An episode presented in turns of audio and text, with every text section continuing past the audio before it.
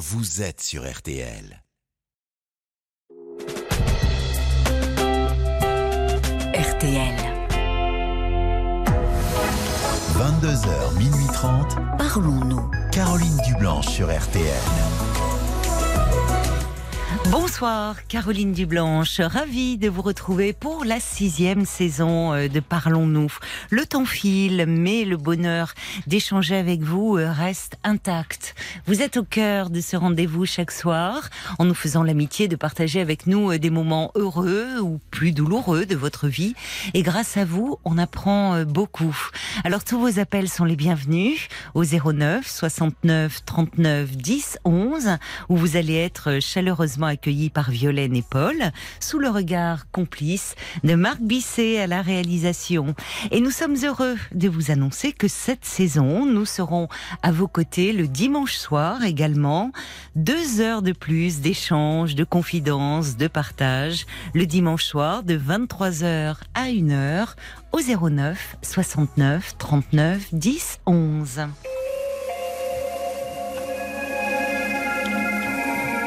Bonsoir Stella. Oui, bonsoir Caroline. Bonsoir, ravie de vous Ah. accueillir. Un bonheur de vous avoir au téléphone, mon Dieu. Ah bon, bah écoutez, Ah merci. oui, ah oui. En plus, vous aimez les animaux comme moi, donc. euh, Ah ça, oui, je vous confirme. Ah bah oui. Vous en Bah, avez? moi, c'est ma vie, hein. Ah, c'est Ah votre bah, vie? j'ai, j'ai- Ah oui, c'est ma vie, hein. C'est, il me sauve. Euh, j'ai six chats, euh, j'ai Ah oui. quatre chiens. C'est.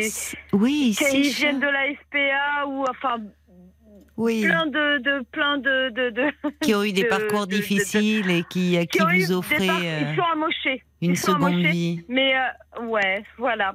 Et ce sont, euh, ce sont des, des petits bonheurs. euh, Enfin, les petits bonheurs. Quand on me dit, euh, est-ce que, est-ce que tu es heureuse? Moi, je- je- je- moi, c'est un, c'est un mot qui me dérange. Je dis, mais moi, c'est plein de petits, de petits bonus. C'est des petits plaisirs quand je vois mes bébés qui qui vont bien parce que voilà euh, ils prennent du poids ils viennent de loin parce que euh, ils Hmm. ont été retrouvés dans le de machin enfin Oui, vous voyez. Ils ont eu Bon, la chance de croiser votre chemin. le paille d'or hein, c'est un petit un petit chat qui est blanc et rouge. Je l'ai depuis 2016 c'est un petit cœur qui qui, qui s'est jeté littéralement euh, sous ma voiture Ah, je fais oh mon bébé mais mais c'est pas possible c'est c'est tu bah me heureusement que c'était vous hein, qui étiez au volant. Donc, euh, Ah ben, Oui. mais je suis d'accord avec vous. Et puis euh, j'avais aussi un chien qui était dans ma voiture. On allait chercher du café. Mais un truc. de et ils s'entendent bien Et- tous, Ah, tous mais, ensemble. Mais oui. Mais Oui. oui, ah, par contre, on va pas faire une émission sur les animaux, mais le truc. Ah non, mais il peu faut pas me lancer sur le sujet. Hein. Ah ben, ben, ben, moi pareil. Non, bah oui, direct. on va revenir contre, au, voilà, on va on va faire- revenir au motif euh, 30 véritable secondes, de votre appel. Ben oui, non, mais ap- après, parce qu'ils font partie tellement de ma vie. Mais c'est euh, c'est le truc, c'est que c'est que voilà, euh, moi j'aurais pris euh, plein d'autres de de et mais c'est triste. Il faut des petits quand on en a déjà des grands. Euh, Il y a Euh, eu moi, un moment où la, la bah oui. ligne, ça a été un peu coupé, donc j'ai j'ai pas, j'ai pas compris euh, qu'est-ce que vous voulez Ah dire. non, je, je je vous disais que du coup les les dernières adoptions c'était que des bébés parce Ah que oui. j'avais déjà des grands et que pour pour la symbiose. Bah ah voilà, oui, je comprends. Pour que le courant passe, oui, d'accord. Vous ouais, avez, euh, ouais, bah oui, parce que euh, j'allais à la SPA, c'était bah non, ça. Alors, euh, ils comprendraient, enfin, euh, tel chat ne, ne voudrait pas tel chien, enfin. oui, voilà. oui, pour qu'ils s'acceptent, pour qu'ils cohabitent. Voilà. Après. Donc vous êtes après, à la tête d'une grande famille à quatre Ah, pattes. bah oui, Ah, ouais, ouais, et c'est du bonheur. bien. Donc euh, non, euh, a, priori, enfin, euh, à part cela, non, je vous appelle Oui, pour ma phobie, ma D'accord. phobie qui est l'hémétophobie. d'accord. Vous pouvez préciser euh, justement pour les auditeurs. euh, moi, je, je connais oui, cette phobie, évidemment. mais de, de quoi Ouais. il s'agit?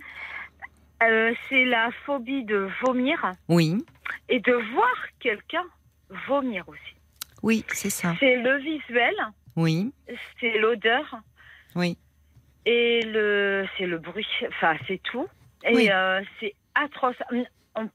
Peut dire, moi, je l'ai caché pendant des années cette phobie Ah parce oui. que euh, le peu, le- oui, Oui, oui, parce que avant, euh, après c'est peut-être avec l'âge, je sais pas, j'ai l'estomac qui est vachement plus sensible. Euh, j'ai arrêté de fumer, donc euh, c'est en plus en XXL les odeurs. Euh, Je l'ai vraiment caché. Sauf qu'aujourd'hui, c'est au point où, bah, quand j'ai des, j'ai des écœurements, forcément, je suis obligée de dire, bah, excuse-moi, mais en fait, euh, moi, c'est, enfin, c'est une pathologie chez moi, Mm. euh, et, et le prends pas pour toi. Euh, voilà, même, enfin, même, enfin, je sais pas, un, un- je sais pas, un, un vêtement sale. Moi, je vais le voir, c'est visuel, mais j'étais pas comme ça. Hein, j'étais pas comme ça. C'est-à-dire un vois. vêtement qui serait un peu souillé, où il y aurait des taches, un, ça un col, un col gras, Un col qui gras. est sale, D'accord. qui est Oui. sale. Mais j'étais pas comme ça euh, il y a, Oui, y a donc deux, ça se développe un peu, c'est-à-dire que ça tourne un peu autour euh, quelque chose de, parce que du- du- de la de la saleté, de la. Euh, ouais, mais c'est en XXL et c'est. Mais vous n'avez, est-ce que vous avez des Covid. tocs de, de, de nettoyage, de, de, de- Ah non, mais Non. non. mais non, mais même pas. Et puis je suis pas anorexique ni rien. Ah non, mais ça n'a euh, pas de rapport. Hein Ah Ben parfois, parfois Ah bon on peut. euh, bah écoutez, oui. Euh, ah, vous voulez dire parce que oui, ça peut euh, effectivement, je comprends ce que vous voulez dire.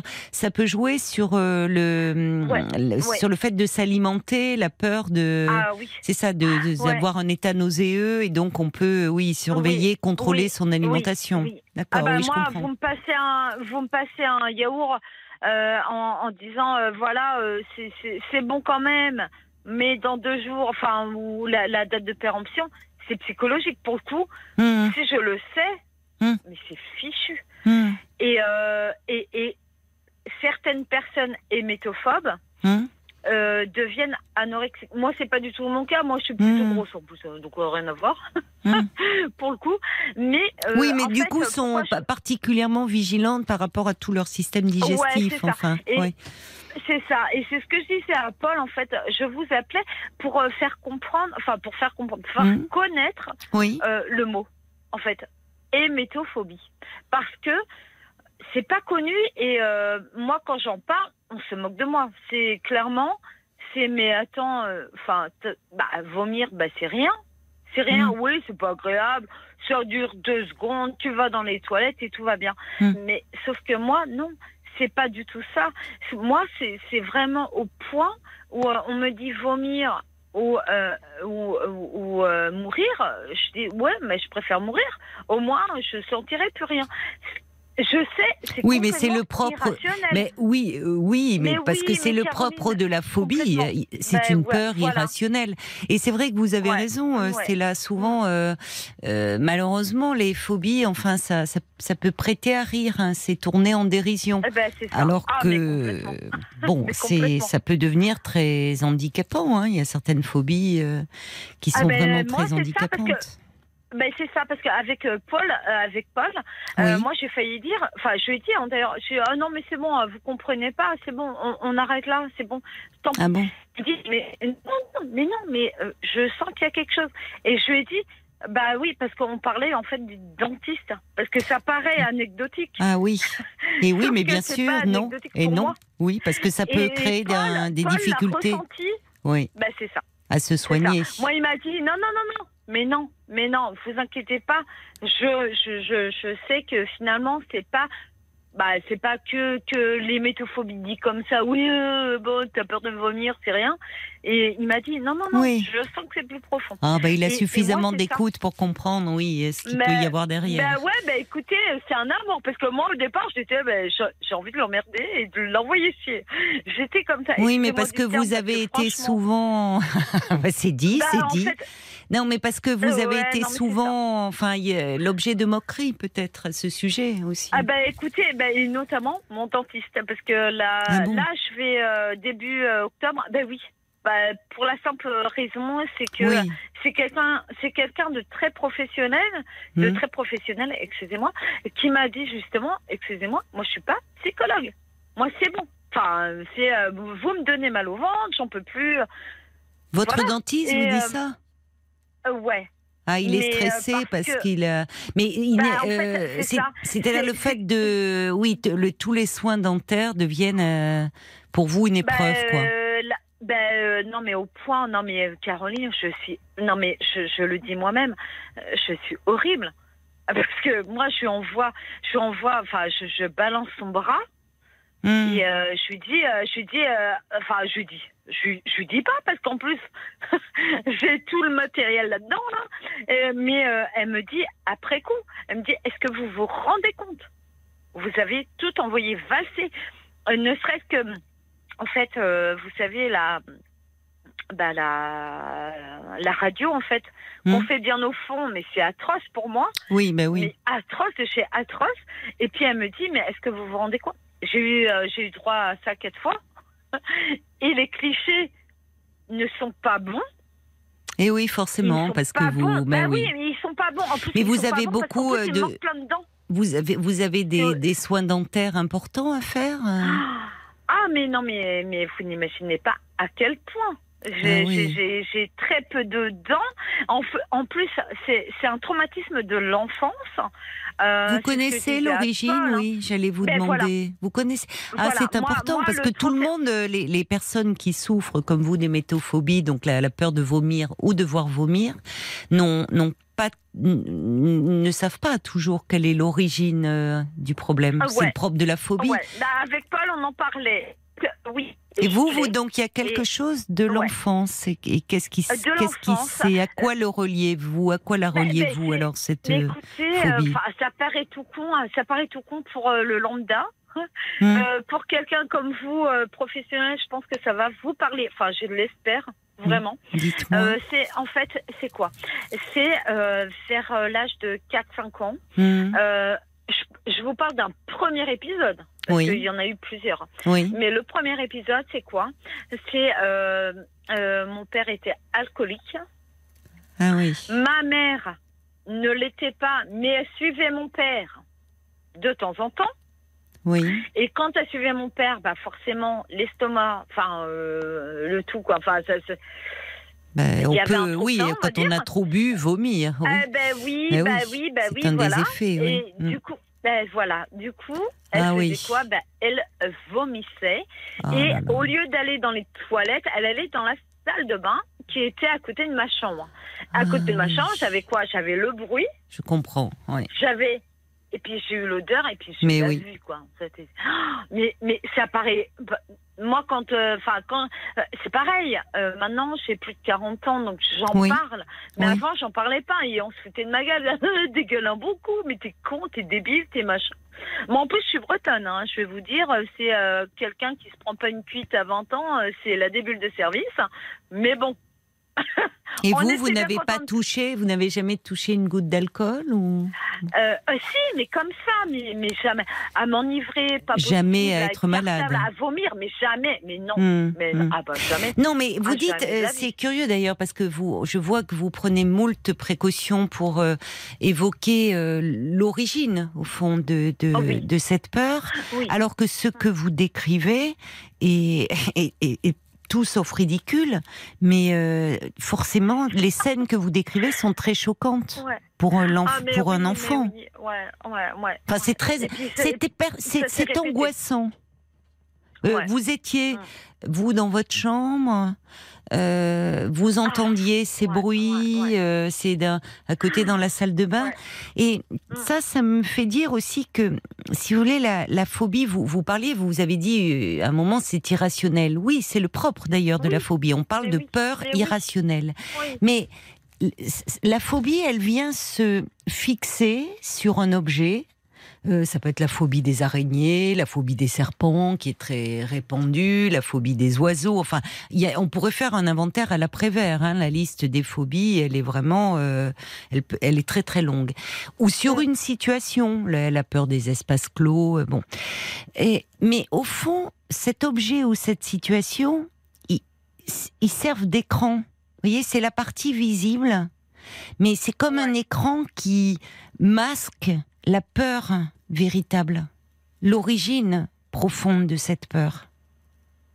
Or là, euh, vous avez identifié Et c'est pas n'importe quelle peur, parce que au fond, Ouais. la, la- ça- vous parlez de cette peur de vomir, c'est ce qui a, ce sont des images très choquantes euh, pour l'enfant que vous étiez. Mais derrière cela, derrière ces scènes vécues, il y a aussi le contexte dans lequel vous avez grandi et cet environnement finalement perturbant et insécurisant pour le- l'enfant que vous étiez. Et Ouais. la phobie, c'est un trouble anxieux. Il faut pas l'oublier. Mais complètement. Or, vous avez grandi dans un environnement angoissant. Ah, mais complètement. euh, moi, j'étais. euh, Enfin, ouais, vraiment. euh, Mais oui, vous étiez seul mais- mais comme oui. enfant euh, Vous aviez Non, des... non, non, j'ai j'ai une sœur aînée. Euh, J'ai une sœur aînée, euh, elle n'est pas du tout, du tout, du tout comme ça. Oui, mais Euh, euh, enfin, on se, on, on se développe Après, euh, différemment, ce qui ne veut pas dire qu'elle bah, aussi n'a voilà. pas gardé des mais on séquelles. s'adore. Je vais vous dire, C'est bien. on s'adore, mais on ne se comprend pas. Clairement, Oui, ne se comprend ça peut arriver. Déjà, même l'amour des animaux, elle ne le comprend pas. hein. Dites-moi, justement, j'allais. les animaux de loin. Mais c'est intéressant aussi votre amour des animaux parce que vous, vous m'avez dit c'est ce sont des animaux que qui ont eu des parcours de vie difficiles, qui étaient tous blessés, m'avez-vous dit, Ouais. et vous les recueillez, c'est pas rien de Ah oui. recueillir comme si euh, finalement les soignants vous vous preniez C'est- ouais, soin d'une partie de vous-même Ouais, puis, ouais, complètement. Qui est blessée. Ben oui. soigne. Complètement, mais Caroline, mais c'est tellement ça. Mais bien sûr. Mais Je- justement, Ah, mais alors je, quand je on s'occupe de ça. hein. Quand on s'occupe d'animaux et de, de, vous me dites, vous avez des bébés animaux, euh, il, il peut arriver parfois qu'ils aient ces symptômes-là et qu'ils vomissent. Comment c'est pas vous pareil. réagissez Bah ouais. vis-à-vis d'eux? Ça va. Bah, Ah, ça va. Vous voyez, ça va avec. Ça va. euh, Oui. C'est pas la même quantité, c'est pas la même odeur, c'est Oui, pas le même mais- truc. Et, Et- puis vous en prenez soin. Ce sont vos bébés, vous m'avez dit. Mais complètement. Mais complètement. Mais oh ouais, Mm. Donc ça, vous aide à surmonter, au fond, ça, ça vous répare. Ah, mais si vous saviez. Mais, mais, mais, mais oui. oh mon Dieu, mes, mes bébés, mais sans eux, mais je suis rien. Mais, mais oui. oh mon Dieu. Je vous Oui. assure, c'est. Mais parce qu'il y a Ah oui. quelque chose euh, en vous qui Je demeure me, euh, je me sens très blessé. Voilà, c'est ça. Ouais, Oui. ouais. Vous prenez Ouais, soin. je me sens utile. Je me sens utile. Même euh, j'ai- donc j'ai une sœur, comme je vous dis. euh, mon Dieu, je l'adore. hein. Je l'adore, mais elle est tellement branchée humain et moi tellement pas. Et Ben, vous vous en voilà. méfiez, Et- enfin. Oui, vous, en, je, vous avez été blessé par. humains et, ouais. et arrive au peu cher et pas qu'un peu. hein. Ah. Euh, même mon mari, mon mari, mon mari, c'est quelqu'un qui qui est qui est extraordinaire. Ouais, je vais le dire encore aujourd'hui et pourtant mon Dieu, putain, euh, excusez-moi, euh, peu cher. Ça il sent le fait, sud, hein, peu mal. cher. Il m'a fait, il m'a fait du mal. hein. Ouais. Il m'a fait du mal. hein. Mais et pourtant, pourtant, il est euh, diagnostiqué bipolaire, mais Hmm. c'est pareil. la famille n'y croit pas et machin. Enfin, peu importe. Moi, j'y crois. Et on va dire que c'est quelqu'un, moi, qui me soutient. Étonnamment, Oui, parce que il vous comprend. il, Enfin, il m'a fait, il m'a fait énormément de mal. hein. On est bien d'accord. hmm. Mais je suis quelqu'un de suffisamment euh, intelligent, on va dire, euh, Oui. pour euh, voir au-delà. Il m'a fait du mal, certes. Après, après euh, c'est quelqu'un en plus qui a cet amour des animaux. Euh, franchement, moi, Mmh. quelqu'un qui n'aime pas les animaux, de toute façon, c'est next. C'est pas possible. Mhm. Et euh, c'est quelqu'un, malgré tout, bah, qui qui m'apporte quelque chose, enfin qui m'apporte quelque chose d'énorme d'ailleurs. Par contre, je je sais pas pour les personnes blessées, si toutes les personnes blessées sont comme ça. Par contre, moi, j'agis, mais par contre, les mots, faut pas, faut pas m'attendre à, à dire je t'aime et machin. Ça, c'est pas possible. Qu'est-ce qui vous apporte euh, d'énorme alors? Parce que vous dites. euh, alors, qu'est-ce qui m'apporte d'énorme euh, euh, bah, C'est quelqu'un. ah, ouais, c'est bizarre. hein. C'est quelqu'un. en fait, c'est un fluide. oh, Caroline, je, je suis désolée, je crois que c'est indescriptible. C'est. euh, il m'apporte un truc en Il plus. vous apaise? Euh, ouais. Étonnamment, parce qu'il m'a fait du mal, hein, pourtant. hein. Ah, le Mm. con. Ah, je vais lui dire, tu écoutes. hein. Euh, il m'a, il m'a, euh, il m'a fait du mal, certes. Mais euh, pour avoir côtoyé d'autres humains, bien évidemment, et puis des hommes évidemment, euh, lui, c'est le, le, bah, c'est le X Factor, quoi. C'est le plus, plus, plus. Mm. Mais c'est indescriptible, Caroline. Je pourrais pas vous dire. Mais après, voilà. Mais alors dites-moi, Voilà. euh, Stella, justement, parce que donc là, si j'ai bien compris, il y a aussi, euh, vous avez des, des soins dentaires à réaliser, et c'est important parce que les dents, enfin, ça, ça peut avoir des, des conséquences sur la santé quand elles ne sont pas soignées. Alors comment, euh, puisque vous, vous me dites, vous avez identifié l'origine en fait hein, de, de de votre phobie. Euh, ce qui veut dire, c'est c'est à l'issue d'un d'un travail sur vous-même? Vous avez essayé Euh, des un thérapies? bah, euh, oui, oui, mais de moi-même. de vous-même, c'est-à-dire? Bah, à travers des lectures, pas- à travers. euh, Euh, de moi-même. Je, écoutez, euh, je, je me suis écoutée parce que euh, il y a eu tellement, tellement, tellement de problèmes euh, familiaux, j'entends, hmm. euh, avec euh, avec euh, ma mère qui était euh, hypersensible, euh, mais trop d'ailleurs. Mm. Euh, C'était tellement, tellement, tellement compliqué. Maintenant, j'ai ni euh, ni mon père ni ma mère parce que euh, ma mère est, est décédée à l'âge de 58 ans en 2000 et mon père en 2019 à l'âge de 75. Euh, voilà, maintenant, j'ai plus les parents. C'est horrible à dire. Je me sens libre à ce niveau-là. Ça non, mais c'est pas non, mais non, ça montre à quel point ça a été un fardeau pour vous. Et qu'à quel point finalement vous avez été Ouais. englué dans une souffrance, euh, dans une histoire Ah, familiale très Dieu, lourde. Merci Caroline. vous, ouais, vous me comprenez. Et en fait, euh, pour vous dire que non, c'est en fait c'est un cheminement spirituel de moi-même où j'ai j'ai compris d'où venait mon hémétophobie. Hmm. Après, voilà, euh, donc euh, c'est début octobre, je vais chez le dentiste. Elle, elle m'a tellement fait peur, j'en ai marre, j'ai mal au ventre euh, quand je vous vois et machin. Je me suis dit, bon, bah voilà, il faut, faut faire quelque chose. Et du coup, j'ai une séance de MDR, vous savez, la Oui. rééducation par les yeux. La, enfin, la Enfin, oui, c'est en fait c'est de- c'est des mouvements euh, oculaires où finalement c'est une thérapie qui est indiquée Ouais. euh, en cas de, de traumatisme. C'est ça. Et, Et, euh, effectivement, le, le, le- coup, ouais. avoir euh, des parents euh, qui s'alcoolisent euh, a des, des répercussions Bah ouais. très lourdes sur le développement psychologique des oui. enfants. hein. Bah Donc oui. ça fait partie Mais des oui. traumatismes de l'enfance. Donc c'est bien que vous ayez pris Ouais, ce rendez-vous. On va, on doit marquer une pause, ma chère Stella, et on se Ah retrouve tout de suite. moi fini. hein. Bah, attendez, on va pas finir comme ça. Je- On doit passer un petit peu de pub, quand même, le temps qu'on prenne de se dire euh, au revoir Ah, bah, un tranquillement. grand merci, D'accord. Caroline. Donc Ouais, à tout de suite. cool, hein. À tout de suite. RTL. Jusqu'à minuit 30, Parlons-nous. Caroline Dublanche sur RTL.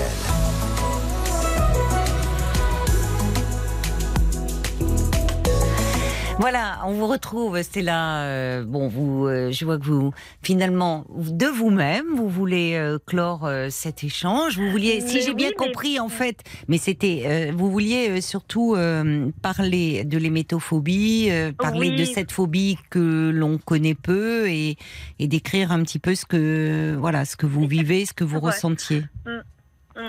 Mais c'est ça. Euh, en fait, euh, la conclusion, merci Caroline, c'est complètement ça. C'est juste que, voilà, les donc euh, c'est sans H, hein, et métophobie, en fait, on le, la connaît pas, cette phobie, et puis quand on en parle, c'est très moqué. Après, c'est comme beaucoup de trucs. Hein, euh, Comme beaucoup de phobies, oui, de toc, euh, malheureusement. Oui, oui, Pareil, c'est vrai. si on n'en parle pas, je me dis en même temps, voilà, si j'en parle pas. euh, Non, mais c'est bien d'en avoir parlé, d'avoir appelé, parce que je suis sûre, enfin, je suis sûre, je ne sais pas d'ailleurs, je suis sûre de rien, à vrai dire. Mais peut-être que parmi les auditeurs qui nous écoutent, certains, euh, comme vous, euh, ont cette phobie, euh, parce que on la, on la retrouve chez, chez pas mal de personnes, et c'est éclairant. Il peut y avoir pas toujours, mais euh, il peut y avoir euh, parfois un traumatisme derrière. Encore une fois, pas toujours, mais c'est vrai que c'est important de parler aussi plus généralement des phobies, ou comme je vous le disais, la peur euh, qui, est, qui amène à des situations d'évitement, on le voit bien, qui peuvent amener à, ne pas vous soigner, malheureusement. Ça peut être ça aussi, la conduite d'évitement. Hein. Cette peur, au fond, masque une peur plus profonde que vous avez identifiée. Et ça, c'est déjà important, c'est là. C'est déjà très important. Maintenant, le contexte familial dans lequel vous avez grandi, au-delà du, du, choc de ces images qui sont gravées dans, dans votre mémoire et qui font traumatisme, il y a aussi tout cet environnement anxiogène dans lequel vous avez grandi et qui a participé à ce terrain anxieux chez vous. Et je trouve que vous avez euh, pris une excellente initiative de consulter un thérapeute en EMDR. Et je pense vraiment que ça pourra vous aider. Il y a aussi l'hypnose, l'hypnose ericksonienne qui peut vous, qui peut être aussi. Bah, ça, je euh, l'ai fait. Euh, D'accord. Ça. Par contre, voilà. Bon, mais c'est bien en tout cas que vous ayez fait cette démarche et en espérant que voilà les, les choses vont un peu s'apaiser pour vous. En tout cas, merci ben, de nous en avoir parlé ce soir. J'étais ravie euh, d'échanger avec vous. Un grand merci Caroline surtout. Je vous embrasse et puis une caresse à toute votre petite tribu là. Ah oui, ah bon alors là avec bonheur. Hein. Une distribution. Allez, je vous embrasse. Au revoir Stella. Jusqu'à minuit 30. Caroline Dublanche sur RT.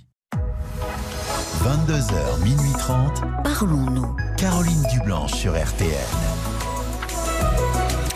Nous sommes en direct et à vos côtés jusqu'à minuit et demi. Et si vous désirez me parler, c'est très simple. Vous nous passez un petit coup de fil euh, au prix d'un appel local, au standard de Parlons-nous, 09 69 39 10 11. Et c'est ce café Bernard que nous accueillons maintenant. Bonsoir Bernard. Bonsoir Caroline. Comment ça va? Comment allez-vous? Ben, ben, écoutez, ça va. Hein, euh, vous avez passé un bel été? Oui, très chaud. Ah, très chaud, oui. Vous êtes dans quelle région? Ah, Je suis à Montpellier. Oula, oui, il fait toujours très chaud euh, à Montpellier. Et puis là. La semaine dernière, on avait 37 degrés. Hein. 35 degrés? 37. 37, oui, oui, oui.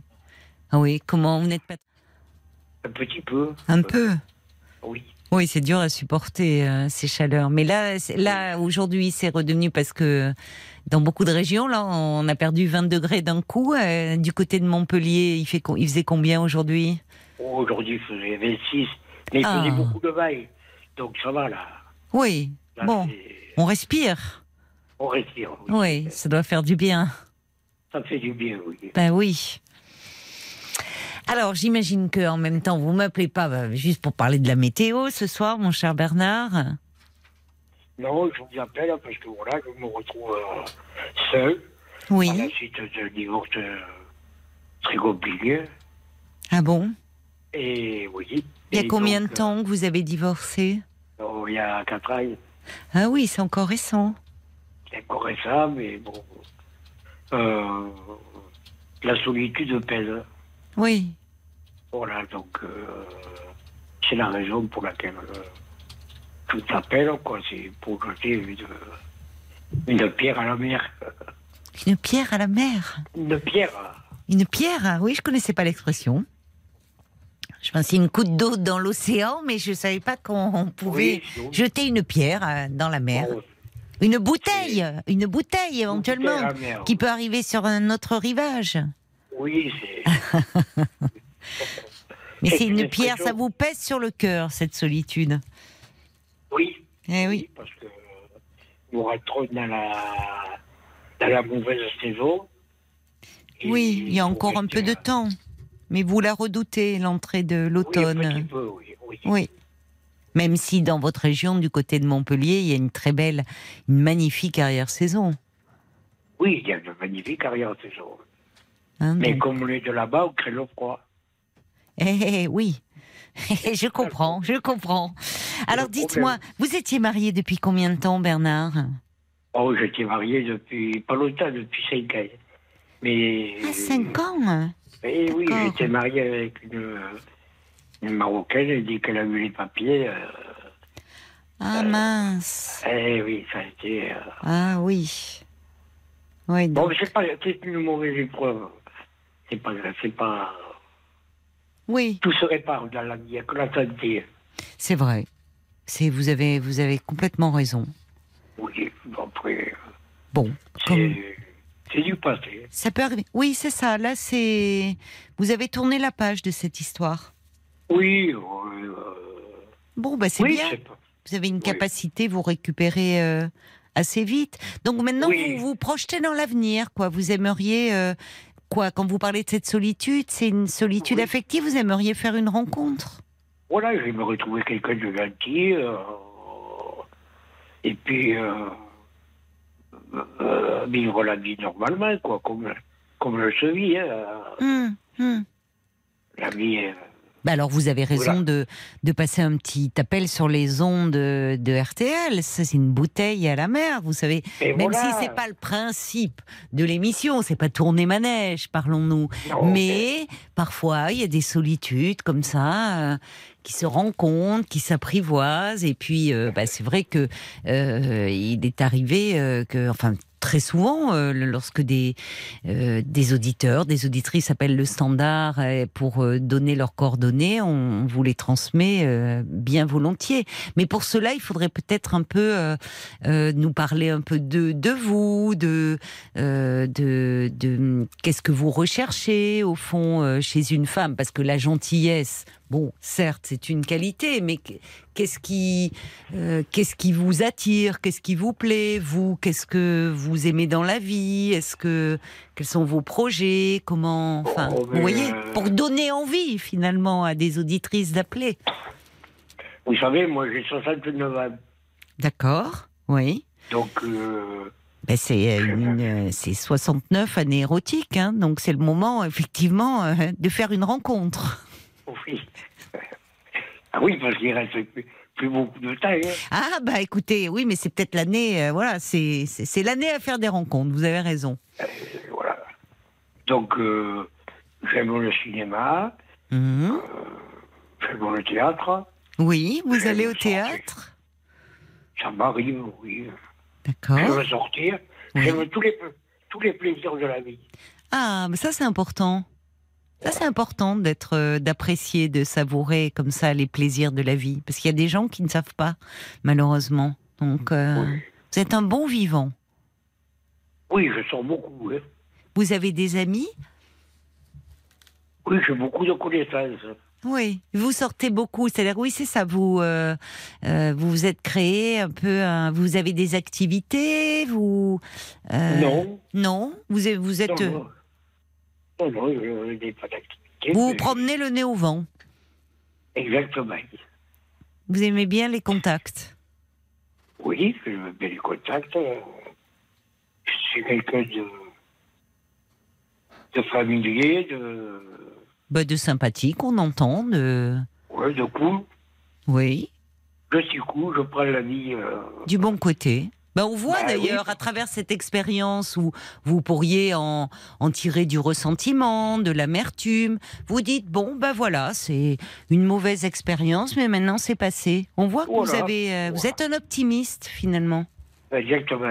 Eh ben ça c'est agréable de vivre avec quelqu'un comme ça. Elle m'a fait beaucoup de mal, Oui. mais en contrepartie, je lui souhaite que du bien. Ah oui? Oui, bien sûr. Oh, bah, dites-moi vous êtes plein de oui. Pas moi qui. Plein de c'est pas bonté, moi qui- oui, vous ne, oui, vous voulez pas être, vous laisser envahir par des mauvaises pensées, par de la rancœur. Oui. Ouais, vous êtes quelqu'un de positif. Exactement. Ça, c'est bien. C'est bien d'être comme ça. Ça ne changera rien au programme. C'est vrai, vous avez raison. Vous avez raison en plus. On Et peut pas alors revenir. Oui. Est-ce que vous avez un type de femme en poussant un peu plus loin? Enfin, je veux dire, euh, vous voyez, j'ai l'impression, on est, non, on n'est pas lundi soir, c'est pas l'amour est dans le pré, c'est l'amour est sur RTL. Je, je vais pas concurrencer Karine Le Marchand, hein, qui fait ça très bien. Mais je sais pas, est-ce que vous êtes plutôt, vous aimez les grandes femmes ou, ou les non, pas blondes? très grande. Pas très très, pas très grandes. pas très grande, parce que moi, je suis pas très grand. Bon. Puis, ben, euh, voilà. Oui, est-ce que qu'est-ce que eh, qu'est-ce que vous recherchez comme euh, comme qualité finalement euh, chez une femme euh? Une femme qui savent cuisiner, Qui, pardon? Qui savent cuisiner quand même. Ah Alors, on retrouve l'épicurien. Ah mais ça c'est important de le préciser. Parce qu'il y avait peut-être des auditrices qui étaient en train d'appeler, mais qui sont comme moi, qui savent juste faire cuire un œuf sur le plat. Donc, euh, bah, désolé hein, les filles. hein. Non, mais bon. euh, Ah, vous le... vous- hein. vous mangez-. Ben, c'est- c'est- Voilà, une, fois un œuf sur le plat, des œufs durs, une omelette. Oui. Bon, c'est- Ça fait déjà trois Vous jours. hein. savez, je suis pas compliqué en plus. Oui. Ça, c'est- J'aime, on- j'aime, j'aime bien la purée. Les... Non, mais c'est Mais c'est bon Les- une bonne purée, vous avez raison, j'adore. Oui, Une purée avec un bife, oui, les pâtes, oui, les pâtes à la bolognaise oui. et les omelettes. Eh ben, ça écoute, me suffit. eh ben écoutez, euh, Bernard, suis pas, compliqué. hein. eh ben, eh, moi je sais cuisiner ça, hein. Eh, vous voyez, une bonne purée, je sais faire, des pâtes, ça va, vous voyez On pourrait faire affaire. Mais oui. Ah non, allez, je vais pas couper l'herbe sous le pied aux auditrices qui sont peut-être en train d'appeler le 09 69 39 10 11 pour vous. Je le souhaite parce que vous êtes franchement très sympathique. Et euh, donc vous, finalement, même si euh, vous n'avez pas un cordon bleu à la maison, bah, vous vous organisez, vous vous faites votre petite popote là. Euh, moi, Oui. non. Non Je Et- mange très, très souvent dehors. Ah, ben vous avez bien raison. Alors vous avez un petit bistrot euh Oui, mais Montpellier, c'est plein de, Oui. c'est plein de bistrots, c'est plein de, de magasins, c'est plein de restaurants. Oui, c'est c'est une... une grande ville. Hein. Bah oui, c'est Donc, une, euh, une ville agréable. Ah, mais ça c'est bien. Mais alors, est-ce que vous en avez un un peu préféré où, euh, où vous retrouvez un peu dans votre quartier avec les, les bistrots, le plat du jour, vous connaissez le patron, les clients, enfin. Non, vous changez. Oui, vous. je, sais, oui. Mais ça, enfin, on voit que oui, vous n'êtes pas quelqu'un de casanier. Ah non, non. Non. Ben, c'est que ça, oui, mais c'est important de le dire quand on me disait je sors beaucoup. Ben, par exemple, plutôt que de bon euh, vous décongeler un plat là devant un- devant la télé, eh ben vous sortez, vous mettez le nez dehors. Ça vous permet de Ah. voir du monde, de discuter. C'est sympathique. Ah oui, ah oui, le matin, le matin, je me lève, je me douche, oui, je descends en bas, il oui, y a la, pa- il y a la pâtisserie, oui. je, je prends mon pain au chocolat et mon café. Tous les matins. tout- tous les matins. Parce qu'en bas de chez moi, j'ai la pâtisserie, si vous voulez. Ça c'est euh, ça c'est c'est un bon plan ou euh, ou, ou au contraire euh, on ne sait pas quand on il y en a beaucoup j'entends parler autour de moi que de régime là même dans l'équipe ils veulent tous se mettre au régime J'aime, genre, Ah bon voulais leur proposer des bons caramels salés bretons et tous ils me disent je suis au régime. Mais je dis allez vous faire voir. Et pourquoi au régime Eh ben je sais pas, vous savez, c'est ceux qui ont fait des, des excès pendant l'été. Trop d'apéro, trop de ci, trop de là. Non, mais il faut faire. Il faut pas se. Il faut se ménager. faut- Quand on fait un excès, après on revient en arrière. Rien. vous avez raison. Vous avez raison. Donc vous, tous les matins, vous allez voir euh, la pâtissière, vous avez votre petit pain au chocolat. Euh, vous dites pas chocolatine, vous Non, on dit café. Eh ben c'est marrant parce que euh, il y a, vous savez qu'il y, a- il y a deux camps. hein. Il y a les partisans du pain au chocolat, c'est plutôt parisien. Moi, je croyais que dans le sud, enfin moi, je sais que là d'où je viens, on dit chocolatine. Ah non. Eh non, mais euh, je vois Marc euh, eh, qui est de Béziers, hein, qui me dit on dit pain au chocolat. Ah, c'est bizarre. Ah, ça. mais D'accord, c'est réservé au sud-ouest. c'est mon voisin. Eh Eh oui, et il est bon vivant, euh, croyez-moi. Il descendrait bien à la pâtisserie avec vous, se prendre des pains au chocolat, parce que là, il nous parle de régime. Mais croyez-moi qu'il s'en jette bien derrière la cravate pendant l'été, le Marc. Ah, mais je l'ai ressenti quand tu m'as parlé. Ah, ben ça c'est. Alors c'est Paul que vous avez eu, mais c'est un bon vivant aussi, hein, parce que je crois que c'est pas. Croyez-moi. Et oui, ils ont fait beaucoup d'excès pendant l'été, donc maintenant ils veulent se serrer la ceinture. Ah oui. Eh oui. Eh, c'est la rentrée quand même. Non, mais... Et alors mais toi, t'es une traître. Hein. T'attends que, t'attends Ah que mais moi je balance. Au standard pour balancer. Moi, je balance à l'antenne. bon, enfin, tout ça, c'est très sympathique parce que vous, euh, euh, vous aimez bien les plaisirs de la vie et bien manger, ça en fait partie. Voilà, c'est ça, être gourmand. Vous aimez bien aller au ciné, vous aimez bien aller au théâtre, vous balader, vous êtes quelqu'un de, facile à vivre. Alors quand je disais des qualités chez une femme, vous dites qu'elle aime bah, cuisiner, enfin, mais finalement, euh, vous dites bah, une bonne purée, des pâtes, euh, un petit beefsteak, une omelette, euh, ça vous va très bien. hein. Oui. oui. Donc euh, bon, vous êtes quelqu'un de plutôt facile, euh, facile à vivre, euh, sympa. Donc euh, avis aux auditrices. Et alors, il faut qu'elle soit de votre région ou euh, ou vous accepteriez une fille du Nord? Ah oui, il n'y a pas de problème. hein. Il n'y a pas de problème. Donc, ben on lance l'appel, hein, 09 euh, 69 39 10 11 pour vous, Bernard. Et, hein. Et puis, ben, en espérant que, voilà, il y a des, que les auditrices vont répondre et comptez sur nous pour euh, transmettre euh, vraiment, euh, on vous transmettra leur numéro de téléphone, c'est promis. Eh bien, c'est très gentil, je vous en remercie. Eh ben, je vous embrasse alors, Bernard. Eh bien, moi aussi, je vous embrasse. Et, Et- je vous souhaite une belle continuation. Ben, c'est gentil comme tout. soirée. Ben, bonne soirée. Je vous écoute tous les soirs, quand même. Eh ben, merci, ça nous fait très plaisir. Et puis, alors, si. pris, par- de- Oui. avez pris de, de bonnes vacances. Ah oui, j'ai pris de, de bonnes vacances. Ah, je suis partie. euh, et Paul qui me dit, vous voyez, il est, il est pas content que je, je parle de régime. Il me dit, j'ai pris de bonnes joues. Bah oui, moi j'ai toujours des bonnes joues. Je suis pas Mais je- content, mais bon, à un moment, faut, faut, faut- faut égaliser les choses, faut J'ai des joues de hamster jovial. Voilà. Bon, mais non, non, mais c'est pas vrai en plus. J'ai ni grossi ni maigri. Ouais, voilà. voilà, Donc c'est un rageux, juste qui parle. Oui, j'ai pris de bonnes vacances. Je suis partie dans ma Corrèze natale, dans ma verte Corrèze, et je suis partie juste avant la chaleur. Donc euh, finalement, on a eu un temps idéal et c'était bien ces vacances en famille. Mais je vous embrasse, Bernard, et puis euh, et puis si jamais parmi les téléphones qu'on vous communique, vous faites une belle rencontre, vous nous rappelez, hein. Il n'y aura pas de souci. Ce sera avec plaisir. Eh bien alors, euh, plaisir partagé. Bonne soirée, Bernard. Au revoir. Merci. Au revoir. Parlons-nous, Caroline Dublanche sur RTL. 22h, minuit 30, Parlons-nous. Caroline Dublanche sur RTL. Il nous reste quelques minutes avant les infos de, 23h pour, euh, pour vous accueillir, Sarah, et vous présenter. Bonsoir, Sarah. Merci, merci beaucoup. Je voulais juste donner un petit coup de chapeau euh, à l'auditeur euh, qui s'appelait Bernard, je crois, et qui est tellement positif. Et c'est sûrement euh, ça qui me manque un peu en ce moment. Ah, bon, ben on peut vous mettre en relation, hein, si vous le Ah, bah souhaitez. non, mais moi, je suis, je suis, je suis pas libre. Mais bon, c'était Ah. pour dire que ça fait. Disons que, enfin, moi, ça me fait toujours du bien de voir que, allez, hop, Oui. il faut.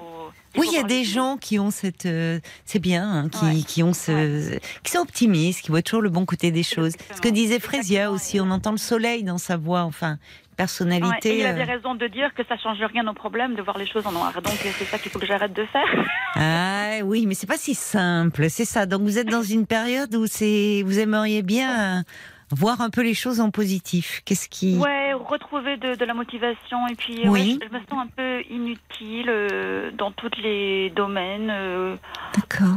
à la fois par rapport à la famille et, et par rapport au boulot. Enfin bref, un moment où je me dis ben si j'étais pas là, ça serait pareil, vous voyez. Ah oui. D'accord. Qu'est-ce qui vous amène alors à penser ça? Qu'est-ce qui se passe dans, dans, dans la famille? On va commencer par là. On parlera de Euh, votre travail famille, après. Alors, dans la famille, en fait, euh, donc, comme je suis à l'étranger, moi, cet été, je suis, je suis allée euh, en France, donc, euh, voir mes parents à moi. Et donc, là, je pense que là, là je me suis sentie utile parce qu'on ne se voit pas souvent.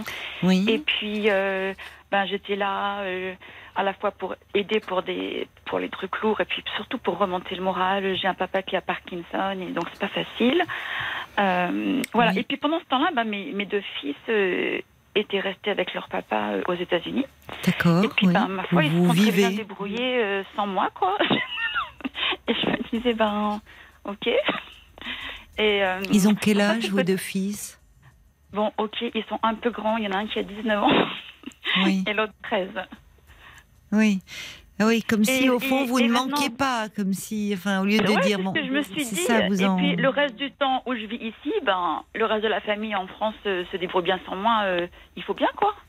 Aussi, voilà. Vous Donc, êtes un peu écartelé donc, là. Sarah, on, on marque une pause parce que c'est, ça va être l'heure des infos. Mais bien sûr, on, se parle tout de suite après. hein. Ne raccrochez Merci pas surtout. À Merci. tout de suite. 22h, minuit 30. Parlons-nous. Caroline Dublanche sur RTL. 23h04, bienvenue si vous nous rejoignez sur RTL, c'est Parlons-nous, votre rendez-vous de l'intime chaque soir de 22h à minuit et demi. Une pause pour ne pas replonger trop vite dans le tourbillon euh, de la rentrée. Et cette pause estivale a peut-être fait naître en vous d'ailleurs de nouvelles envies, de nouveaux désirs, de nouveaux projets. Vous pouvez m'en parler si vous le désirez ou aborder avec moi euh, tous les sujets qui vous concernent euh, et vous préoccupent. Vous le savez, c'est votre rendez-vous. hein. C'est vous et, et vous seul qui décidez des thèmes, des problématiques dont vous voulez parler. Et tous vos appels sont les bienvenus au 09 69 39 10 11, ainsi que vos réactions par SMS au 64 900 euh, code RTL, 35 centimes le message, ou encore sur euh, la page Facebook de l'émission RTL-Parlons-nous. Et nous vous retrouvons, euh, Sarah. Merci beaucoup d'avoir patienté. Alors, juste avant les, les, les infos, vous, vous, vous nous expliquez que vous aviez un peu un sentiment de d'inutilité en ce moment dans votre vie. Alors, Mhm.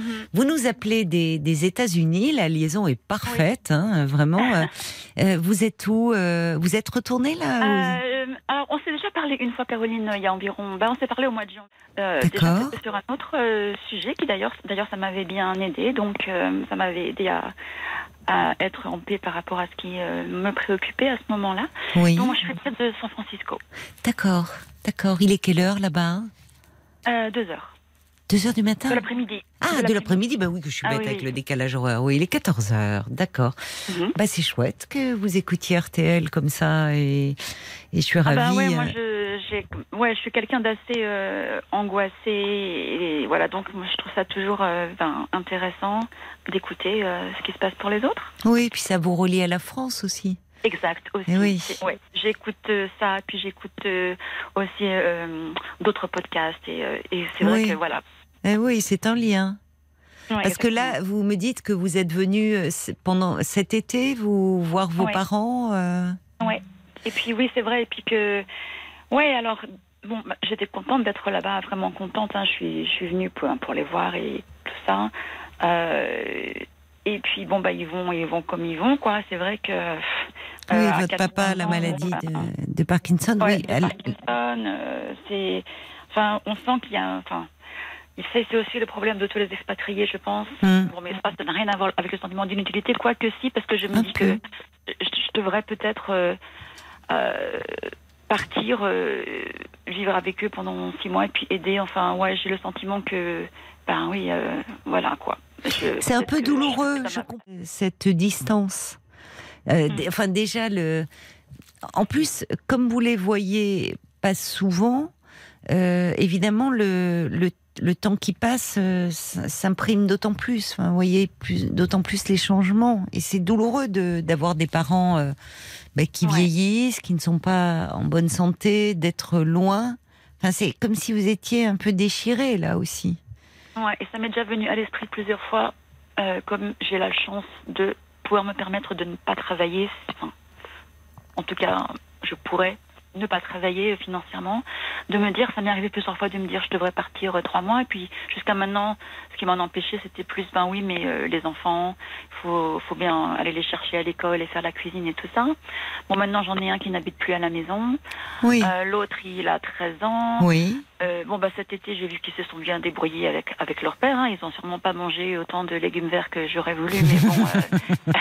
Mais, Mais oui, bon, mais bon, c'était voilà, l'été, c'était les vacances, voilà les. et, ouais, et je me dis, ouais, je sais pas. Et puis, alors, le travail, c'est pas simple. Alors, plus, le je travail. Je suis enseignante, mais pas de formation. Donc, en fait, euh, je travaille dans des écoles privées depuis quelques années, depuis Oui. que je. Ça se passait super bien. Euh, j'étais avec les petits, j'étais avec les sixièmes. Toujours, c'était des, des remplacements, des, du travail à mi-temps. Puis après, là, je me suis lancée il y a un an et demi euh, dans le diplôme, euh, le diplôme vraiment pour pouvoir enseigner dans les univers, dans les lycées et Oui. collèges publics. Oui. Et puis, donc là, j'y travaille maintenant. Donc, c'est ma, c'est ma deuxième année où je travaille dans un établissement, dans, un lycée public. Et la première année, c'est assez mal passé, quoi, dans la mesure où ben, j'étais pas habituée à ce système. Euh, je trouve qu'il y a beaucoup de micromanagement. euh, et donc, je me sens pas non plus compétente, quoi, dans ce que je fais. Euh, même si je sais que je fais des choses bien, je suis assez âgée, heureusement. C'est un problème de, de, de, de, compétence ou un problème de motivation finalement Vous ne vous y Ça- retrouvez pas En fait, euh, en fait, tout ça, quoi, parce que me sentant pas compétente, je me sens moins motivée. Et euh, Oui. n'étant pas motivée, du coup, j'ai pas envie euh, d'être plus compétente. Enfin, c'est, un- c'est un peu, ouais. Et puis, alors, pour être tout à fait honnête, je suis un peu tombée dans le, dans des habitudes. euh, pas très saines pour gérer ce, ce stress, c'est-à-dire Oui. un peu euh, alcool somnifère, quoi. Alcool Et, somnifère. euh, Ouais. ouais. Et là, j'essaie vraiment enfin, d'arrêter ça parce que je me rends compte que ça ne Oui. doit pas aider pour l'énergie. Bah ça non. Et puis même ça peut accentuer, enfin un, un état anxieux ou un peu dépressif. hein. Un Ça très. m'aide sur le coup, quoi. Le, le soir, ça me détend. Ouais. Et, Et oui, euh, forcément, mais c'est un très très soir, mauvais mélange. Enfin, vous Ouais, le j'ai pas la savez. bouteille dans le, dans le tiroir euh, au travail, quand même. Non, mais vous, oui, oui, mais c'est- comme vous dites, c'est pour vous détendre. Alors les somnifères, euh, le, le problème, c'est qu'on devient très vite dépendant des somnifères. Il y a, y a un risque euh, vraiment important de dépendance. Euh, et hum, donc je sais pas Moi, combien. je baisse les doses. hein. Je baisse les doses. Oui, c'est Et bien. puis, euh, l'idéal serait d'arrêter tout, évidemment. Alors, quand j'essaye d'arrêter tout, d'un seul coup, ça se passe pas bien parce que je me réveille avec des palpitations, tout ça. Et oui, donc, euh, c'est normal, il faut. Oui, oui, mais vous avez raison. Il va falloir y aller progressivement. Vous êtes euh, aidé par un médecin? Alors, bon, j'ai déjà été en. Alors, j'ai un médecin euh, traitant enfin, que j'aime vraiment bien parce que. Oui. euh, elle, elle écoute, bon, elle me donne les médicaments assez facilement, donc ça, j'aime bien, j'avoue. Oui, oui. Euh, Oui, mais elle sait peut-être pas l'usage que vous en faites. Enfin, vous lui avez Ah, parlé de, de ouais. un peu votre consommation d'alcool ou? Non, non, Non. c'est ça. non, non, parce que sinon, ouais, je pense qu'elle serait. Ouais, je... Bah, elle, elle sera pas. Elle, c'est pas. Enfin, si vous l'aimez bien et elle, est, elle, est, elle est pas, elle est pas là pour vous juger. Euh, elle, euh, elle sera là pour comprendre qu'il y a. elle me dirait quel- ce que j'ai pas envie d'entendre. en fait, euh, c'est ça, parce que je sais ce que je fais de pas. Mais vous le savez et, vous Ouais. avez euh, finalement vous. euh, c'est courageux de l'admettre. Et, Mm. Enfin, vous voyez, de vous m'en parler. euh, euh, vous n'êtes pas dans le déni déjà. C'est Ah ben important. non, j'ai- j'essaye hein, de. Non, mais vous êtes dans un mal-être et que, bah oui, Ouais, c'est, ouais. vous avez besoin, comme vous dites, de vous détendre, de moins penser, de peut-être de, de diminuer un peu cet état anxieux. Et évidemment, l'alcool euh, Ouais. euh, a cette fonction-là, mais c'est vrai qu'associé aux somnifères, ça, c'est pas bon. Mais je pense que mon milieu de travail Mm. est quand même anxiogène. hein. Euh, je crois pas que ça soit un système qui me convienne. en C'est ça, c'est peut-être ça aussi. Quand vous travaillez dans les écoles Mm. Privées, comment ça se passait? Ben, c'est-à-dire que j'étais toujours à mi-temps et puis je faisais du, du soutien. Alors j'ai eu une classe euh, à moi vraiment une fois toute une année, mais c'était juste euh, c'était juste quatre heures par semaine. Et là, là je, je bosse quand même euh, plus, pas du 100% mais plus. Hmm. Et puis euh, il y a le principal qui vient voir dans la classe, qui va faire des remarques et tout ça. Et c'est vrai que je le prends pas forcément. Enfin, quoi. Bah, c'est pas 53 agréable. ans, c'est-à-dire que- et ayant 53 ans, j'ai l'impression que je sais à peu près euh, euh, où sont mes faiblesses et où sont mes forces en tant que, à la fois en tant que maman et puis en tant Mhm. qu'enseignante aussi.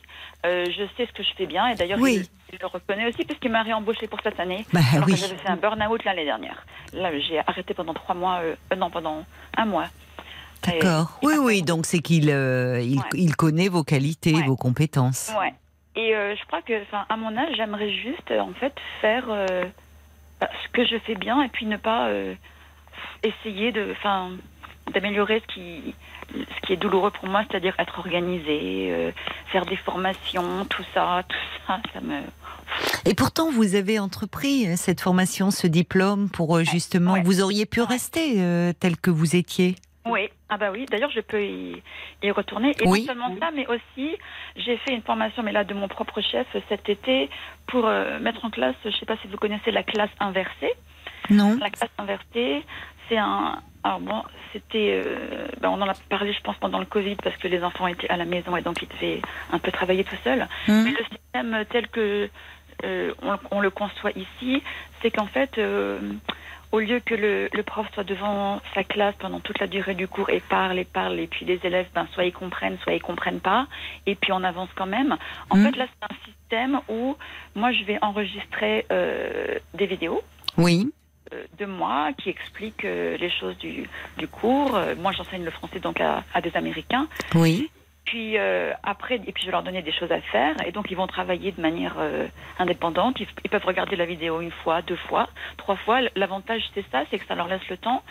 Et puis moi, je peux me déplacer, et moi je préfère travailler en petit groupe en fait que d'être en face de, de 30 euh, enfants qui sont pas toujours faciles. Oui, ben c'est pas Donc, euh, simple. Voilà, donc, C'est euh, pas simple. donc je, je suis en train de mettre ça en marche. Donc à la fois, je, je fais des choses. Oui, oui, mais- qui et, comment Oui, parce que entre Et cette puis, formation, ouais. ce diplôme, ce, oui, il y a quand et même, il vous reste de l'énergie.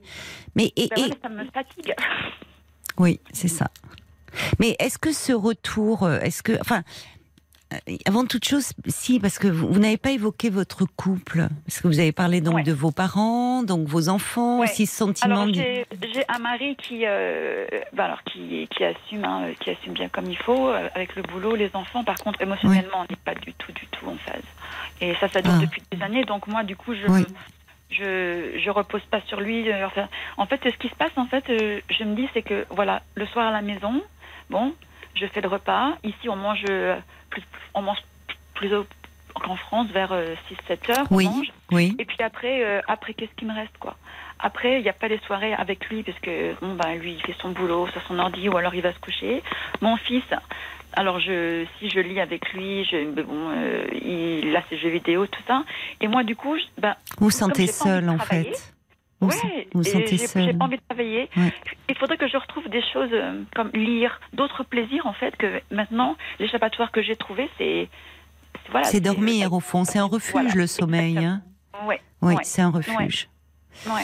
Donc je perds comme ça trois heures, euh, enfin tous les soirs après 8 heures, il n'y a plus personne alors que c'est pas normal quoi. Et votre mari ne se s'interroge pas, ne se pose pas de questions, justement, il ne sait pas. Euh, Dites- non, Non, pense que ça l'intéresse pas tellement. Bah, c'est peut-être ça le problème. Si vous ne Bah, vous ouais, sentez je plus je intéressante à ses yeux, enfin, qui, ne- vous voyez, que, Bah ouais. qui ne Enfin, s'aperçoit pas que ça ne va pas. Eh oui, Non, ça dure, mais justement, parfois on fait durer, on trouve des tas de, vous savez, on est tous un peu pareils, hein, des tas de petits arrangements avec une réalité qui, qui ne nous convient plus finalement.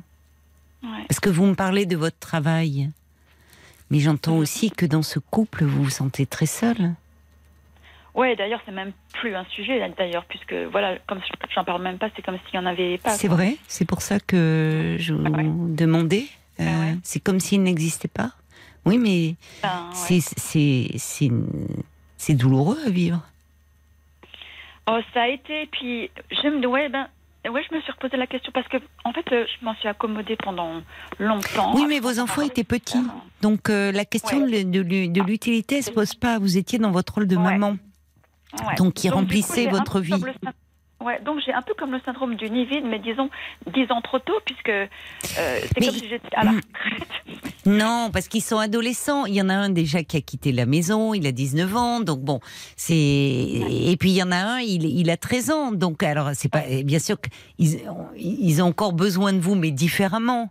Euh, il Ouais. est- ils sont plus dans euh, à vouloir un peu s'émanciper, justement, ce qui est bon signe, c'est que c'est qu'ils vont oui, bien. que je me dis, je vois, je vois, par rapport à j'ai euh, une sœur, euh, elle, dont les deux enfants qui devraient être théoriquement indépendants parce qu'ils ont la vingtaine, ont chacun des problèmes euh, euh, Mhm. psychologiques ou euh, ou de santé qui font qu'ils ne sont pas Oui. indépendants. Donc là, du coup, je me dis non ben voilà, j'ai pas à me plaindre.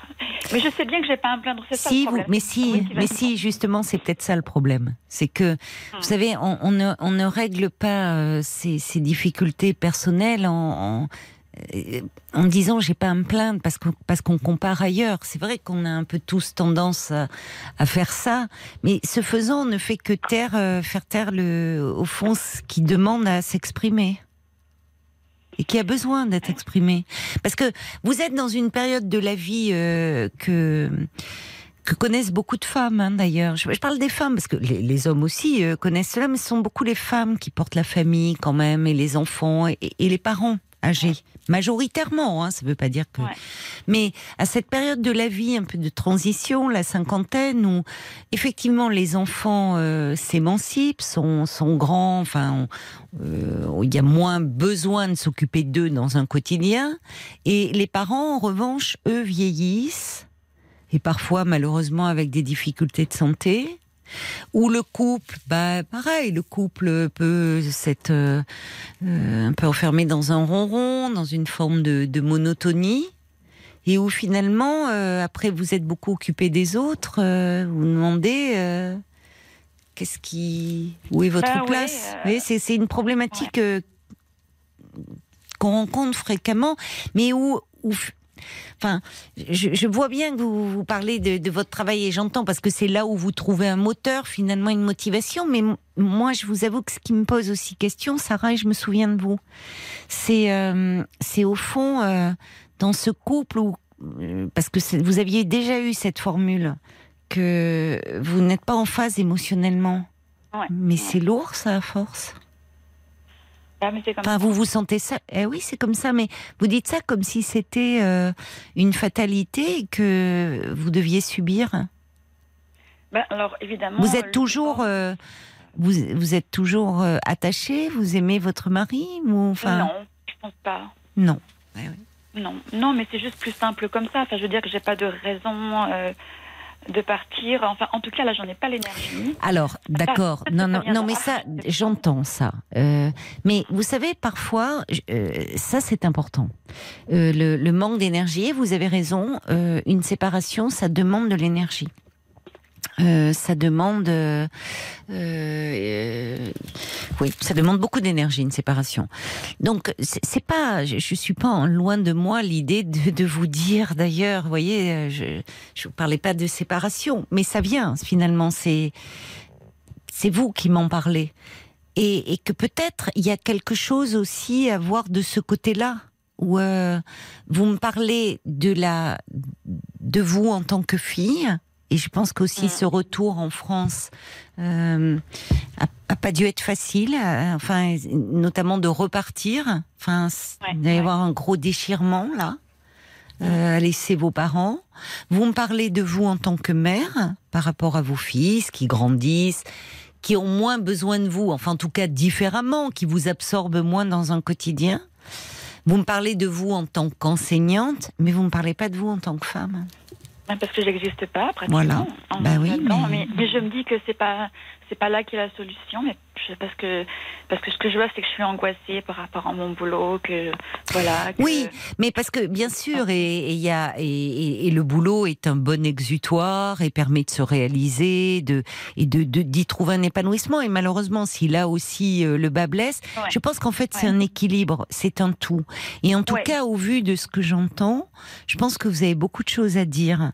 Mais c'est vrai que parfois, vous savez, euh, je pense qu'on on est nombreux à se retrouver dans votre témoignage. On, on s'accommode de, de quelque chose d'un peu bancal et on se dit, bah, bon, c'est- pas épanouissant, mais c'est plus simple comme ça. Et, mais Oui. on, on le paye, on le paye autrement. Cette, euh, je suis peut-être en train de. Cette facilité, vous voyez ouais. Euh, je suis peut-être. euh, Peut-être, ouais. Moi, je voyais plutôt la solution dans le fait, ah ben, faut que j'a- que j'arrête le boulot, que j'arrête ceci, mais c'est pas mon genre, quoi, parce que. Mais arrêtez J'aime- le boulot, je me dis, en vous écoutant, au vu de ce que vous avez fait quand même, cette formation, vous allez vous retrouver quoi? À la maison euh? Euh, bah, je pourrais faire euh, des remplacements parce que dans le système éducatif américain, alors je pourrais très bien euh, être occupée autant que je voudrais. Hein. C'est flexible, mais je pourrais toujours. Non, non, je pourrais toujours. Et je me verrais pas du tout rester à la maison euh, faire du ménage. Non, pas du tout. Hum. Non, non, mais ça, pourquoi pas Finalement, c'est pas après tout.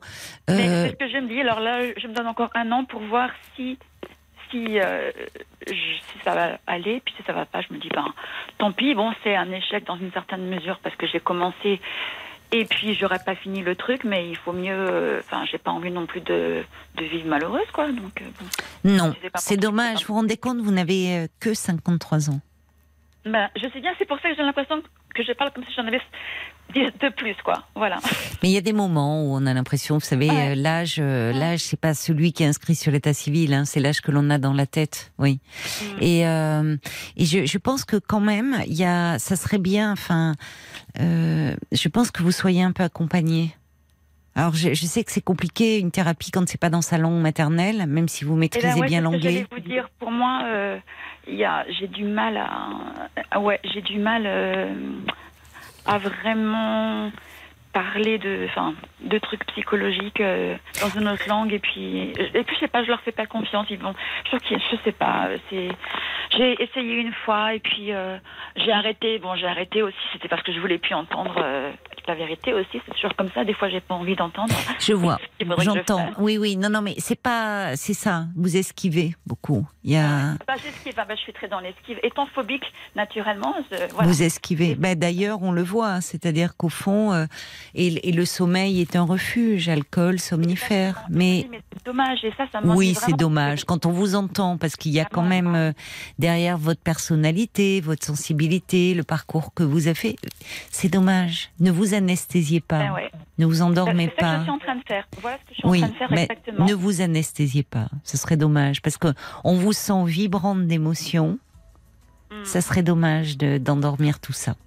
Vraiment. Donc, est-ce que la solution passe par d'abord euh, arrêter euh, cette. euh, il faut que je sorte de ce cercle vicieux, en fait. Il faut que vous puissiez, moi je pense qu'être un peu accompagné. Alors peut-être trouver, en demandant à l'ambassade, trouver, il y a peut-être des, des thérapeutes qui, vous voyez, qui, qui, parce qu'une thérapie pas dans sa langue maternelle, je suis d'accord avec vous, c'est très difficile.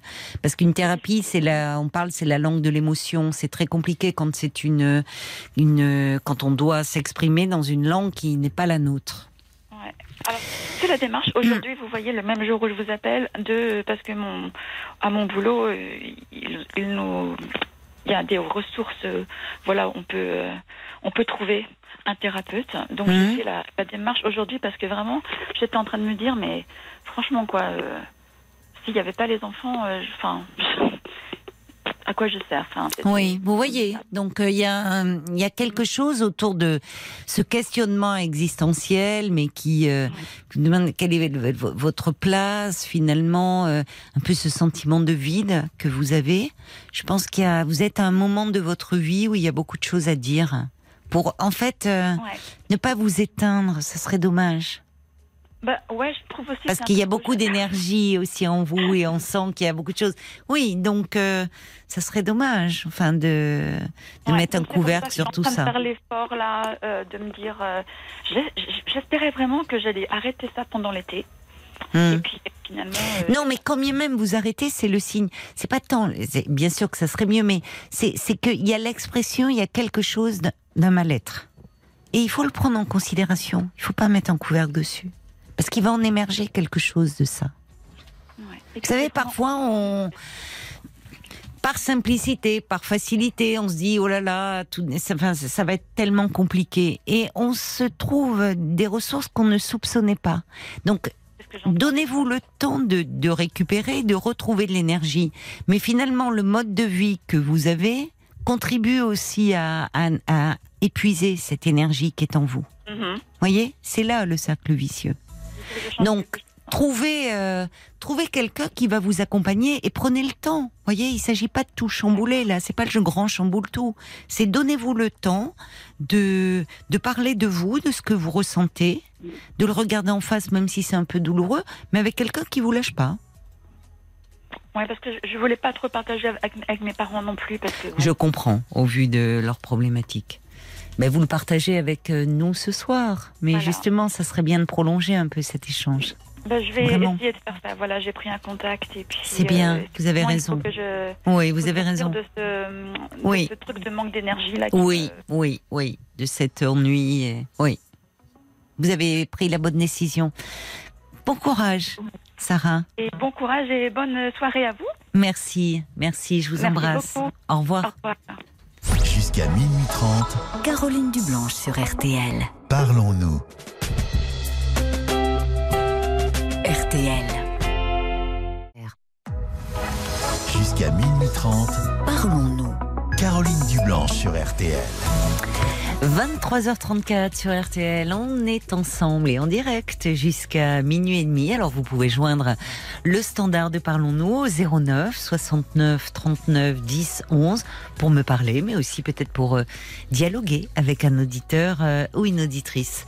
Bonsoir Gérald Bonsoir Caroline. Et bienvenue sur l'antenne. Merci beaucoup. J'ai eu deux intervenants très sympathiques. Ah, vous avez eu Paul et Violaine alors? Voilà, donc j'ai raconté enfin mon histoire. Oui. Donc euh, je, je euh, j'ai- mis un peu le haut-parleur, ça gêne pas là? Euh, écoutez, vous l'auriez pas dit, je crois que ça passait. Bon alors on reste comme ça. Euh, ben, je pense que ça peut aller. Je regarde Marc, hein, c'est lui qui me dit que ça peut passer. Mais attention, hein, attention, il faut pas. euh, normalement, euh, le haut-parleur, ça crée du larcène. hein. Donc euh, Non mais là, ça, ça- ça- là, ça va. Alors on dit Ça va. rien. Non, On fait comme s'il n'y avait pas de haut-parleur. pour moi c'est très bien. Donc on on n'a rien dit. On n'a rien dit. On coupera au montage, vous inquiétez pas. Comme Drucker.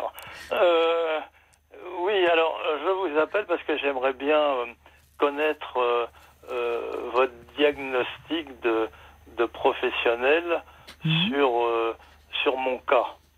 Ah. Alors on vous a déjà transmis un peu. mon Alors, je, juste à l'instant là, hein, votre votre petite fiche, je vois que vous êtes veuf depuis 5 ans, Gérald. ça Voilà. Vous avez perdu votre épouse d'une longue maladie. Je reprends euh, vos mots. Voilà, ça a duré deux ans et demi avec euh, une trentaine de chimio, Hmm. une vingtaine d'immuno, une dizaine Ah là là. de radiothérapie, plus chirurgie. Ouais. Pour un truc banal au départ. Et ouais. Une infection urinaire qui a débuté, qui a été soignée, et puis bon, euh, c'était bien, ma femme n'avait jamais eu d'infection urinaire. Et puis ça a remis le- les choses six mois après, puis là, bah, avec les examens plus poussés, on a découvert une tumeur Hmm. urothéliale qui c'est sur la vessie Mm. et hum, qui a abîmé un rein. Donc on a opéré pour enlever ce rein qui a été Oui. abîmé par parce que je pense qu'il évacuait mal. Oui. Et quand le chirurgien a ouvert, il a vu une tumeur euh, gigantesque. Mm. Qui, bon, bah, là-dedans, hein, ça touche tous les organes. hein. Et puis, bon, il a voulu en enlever un maximum. Donc, tout ça, ça s'est bien passé. Et trois jours après, sous la douche, elle a les coutures qui fuyaient. Oh elle a là le là. côlon qui s'est nécrosé. Ouais, c'était Donc, terrible. euh, Ouais, ouais. elle a été opérée. Ouais, et puis, on me l'a rendue avec une ostomie, hein, pour pas dire. Oui, oui, oui. Vous voyez ce que je veux dire Une poche, ce qu'on appelle communément une poche. Oui, la pauvre. Donc, oui, c'était un euh, calvaire. Ouais. C'est moi qui m'occupais de ça, hein, parce que bon, euh, marié depuis 52 ans. hein. Mais euh, vous aviez quand même euh, des soins à domicile, j'imagine. Non, soins. non, non, non, non, non. euh, elle allait en chimio. moi, j'étais à chaque fois à toutes les séances, hein, comme j'étais en retraite. Et puis quand elle était hospitalisée. c'était à la demande de, de, de, de votre femme Elle préférait que ce soit vous qui vous occupiez d'elle? Ah oui, oui, vous savez, à changer, c'est un jeu d'enfant. Oui, enfin. Quand on aime. Non, d'accord, mais c'est quand même là. euh, c'est- pas n'importe quel soin. Enfin, Oui, non, mais il m'avait montré. euh, oui, oui, je veux bien croire, mais je veux bien croire. Mais bon, c'est, c'est, Ah, ça, enfin, ça a été votre décision à tous les deux.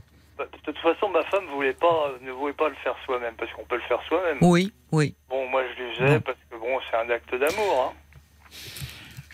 Donc, bon, vous avez eu euh, des, des moments euh, terribles et comment vous sentez-vous? Parce que vous, vous me parlez, vous avez commencé en, en me disant, vous parlez d'un diagnostic sur votre cas. Qu'est-ce que vous voulez dire? Oui, c'est parce que il me bon, je n'ai pas l'intention de, de de connaître une autre femme. Bon, d'accord. J'ai pas envie parce que je crois que ça serait la trahir. Bon, je ne suis pas croyant. Hmm. C'est ma morale. C'était sa morale aussi. Mm. nous avions parlé souvent de choses comme ça, même quand on se fréquentait. On, quand on se fréquentait, vous savez, c'est encore l'époque. Hein. Mhm. J'ai connu ma femme en 65. Hein. C'était l'époque où on se fréquentait, on se fiançait, euh, bac de fiançailles, on se mariait, et puis et puis il se passait rien. C'était, elle était toute neuve. Hein, vous voyez ce que je veux dire Et Euh, oui, je n'aime pas trop l'expression, mais bon. oui, bon. Et, Bon, on enfin, c'est voilà, bon, voilà, c'était l'époque où.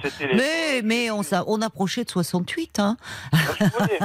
Donc bon, il y a eu aussi une libération sexuelle, y compris pour les femmes. Mais bon, je comprends ce que vous voulez dire. C'est, euh, c'était votre, ça a été votre premier, votre grand, votre seul un- amour. En tout cas, vous avez été le, voilà, son grand Voilà, amour. un peu le, le personnage. Quand on est rentré dans l'appartement qu'on- que l'on avait quand on s'est marié, je l'ai prise dans mes bras pour passer le seuil de la porte. Mhm. Oh, ça se fait encore. hein. Voyez, oui, non, c'est non, des voyez, traditions. suis vraiment. Oui, oui, c'était une grande histoire. Vous euh, Voilà. voilà, une vision. Donc, oui, oui. euh, bon, nous avons eu deux enfants, euh, on a des petits enfants. Bon, mais depuis que je l'ai perdu, bon bah c'est, on était un couple fusionnel, je dirais même, euh, on était un couple si moi. On était tout le temps en promenade main dans la main, euh, on faisait tout ensemble, les achats. euh, T'as besoin des chaussures, c'était, euh, voilà, on s'occupait l'un et l'autre. C'était, c'était magnifique et je, je bon bah c'est dur à vivre, mais bon. Oui. euh, mais euh, non, pour moi, je, je- je- il m'est impossible de, de Oui. vouloir fréquenter une autre femme. Bah, je ne pourrais pas bah, dire on à peut que le respecter. euh, enfin, on ne peut que le respecter si vous le, si vous le ressentez euh, comme Voilà, cela. C'est pour ça. euh, euh, bon, mes enfants, mes, mes enfants ne me, ne, me, ne me disent rien. Bon, ils comprennent. Hein, bon. Donc c'est pour ça. que, que pense un psy?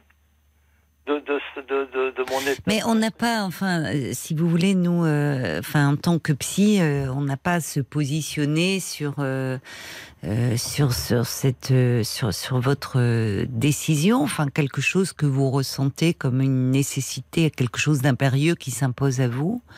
On a, enfin, on ne peut que respecter cela.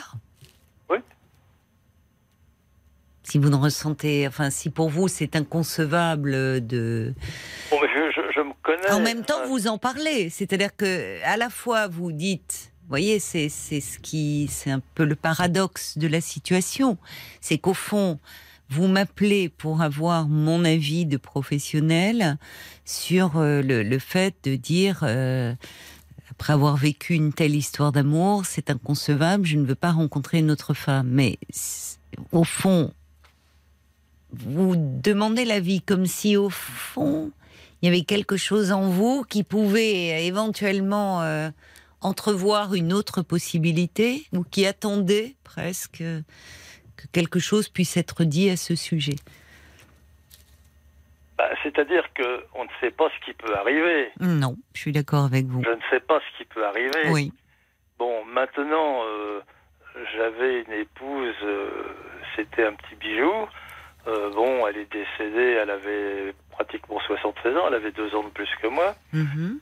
J'avais quelque chose de... Elle faisait pas son âge, moi je ne fais pas le mien non plus, ça, ça- ça tombait bien. Mais je pense que euh, je suis assez fleur bleue, je, je- je suis sûr que je tomberai amoureux facilement. Mais je ne le veux pas par respect pour celle que j'ai aimée pendant 52 ans. Voilà. D'accord, oui, donc il y a quand même C'est ce... compliqué, c'est compliqué. Parce que je pense que même connaître une amie, Hmm. vous, vous faites une connaissance du- du- d'une- femme, vous, vous allez à des expos, des trucs comme ça, je pense qu'arrivé à un moment, il y a le, euh, le, le sexe doit rentrer en ligne de compte. Je crois qu'on... on- moi, pour ma part, hein, je pense que c'est ça, je suis pas un obsédé sexuel. Mais je pense qu'au bout d'un moment, quand on fréquente une femme, euh, ça doit arriver.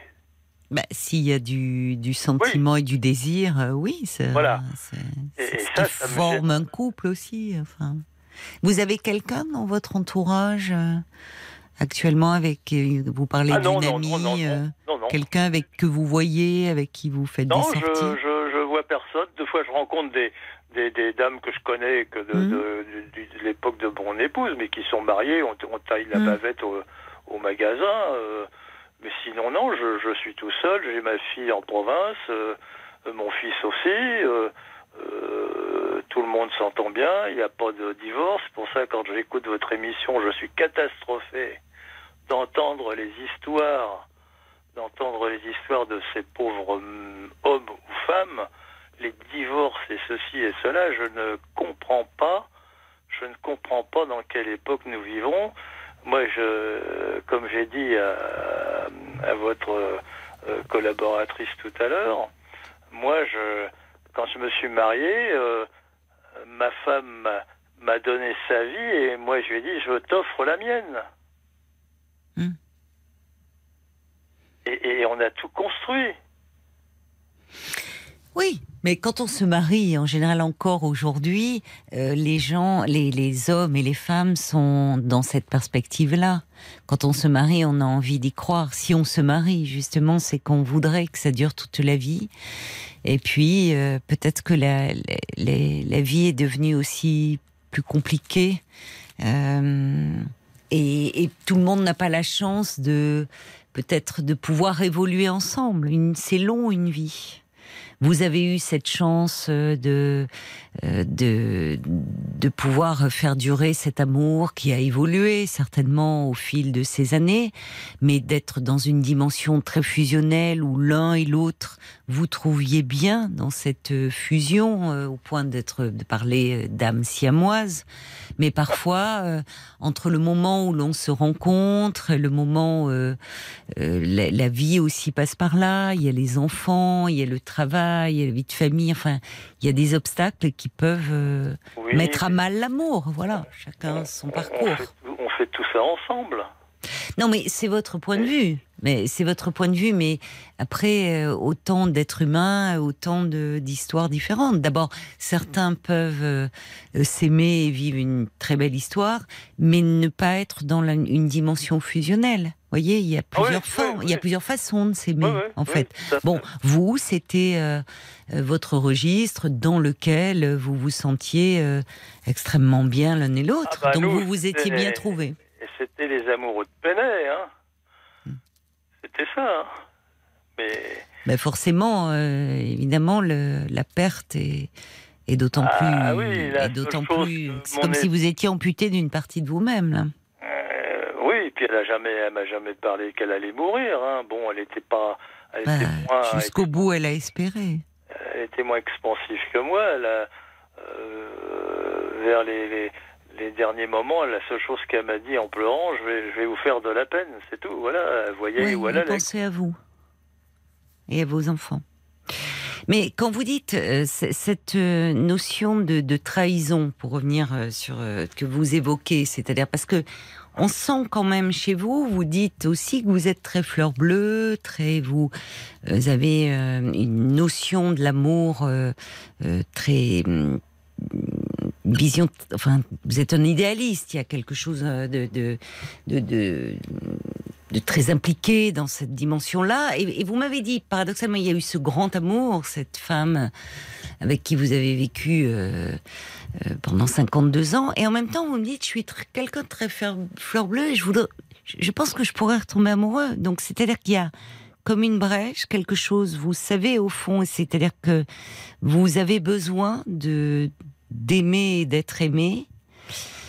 Après, euh, Ah ce bah, qui vous retient, semble-t-il, c'est comme si, euh, faisant cela, vous la trahissiez. Mais si ce n'est que vous êtes vous en vie et que votre épouse ne l'est plus. Oui, mais Donc, euh, en fait, vous l'avez accompagnée jusqu'à son dernier souffle.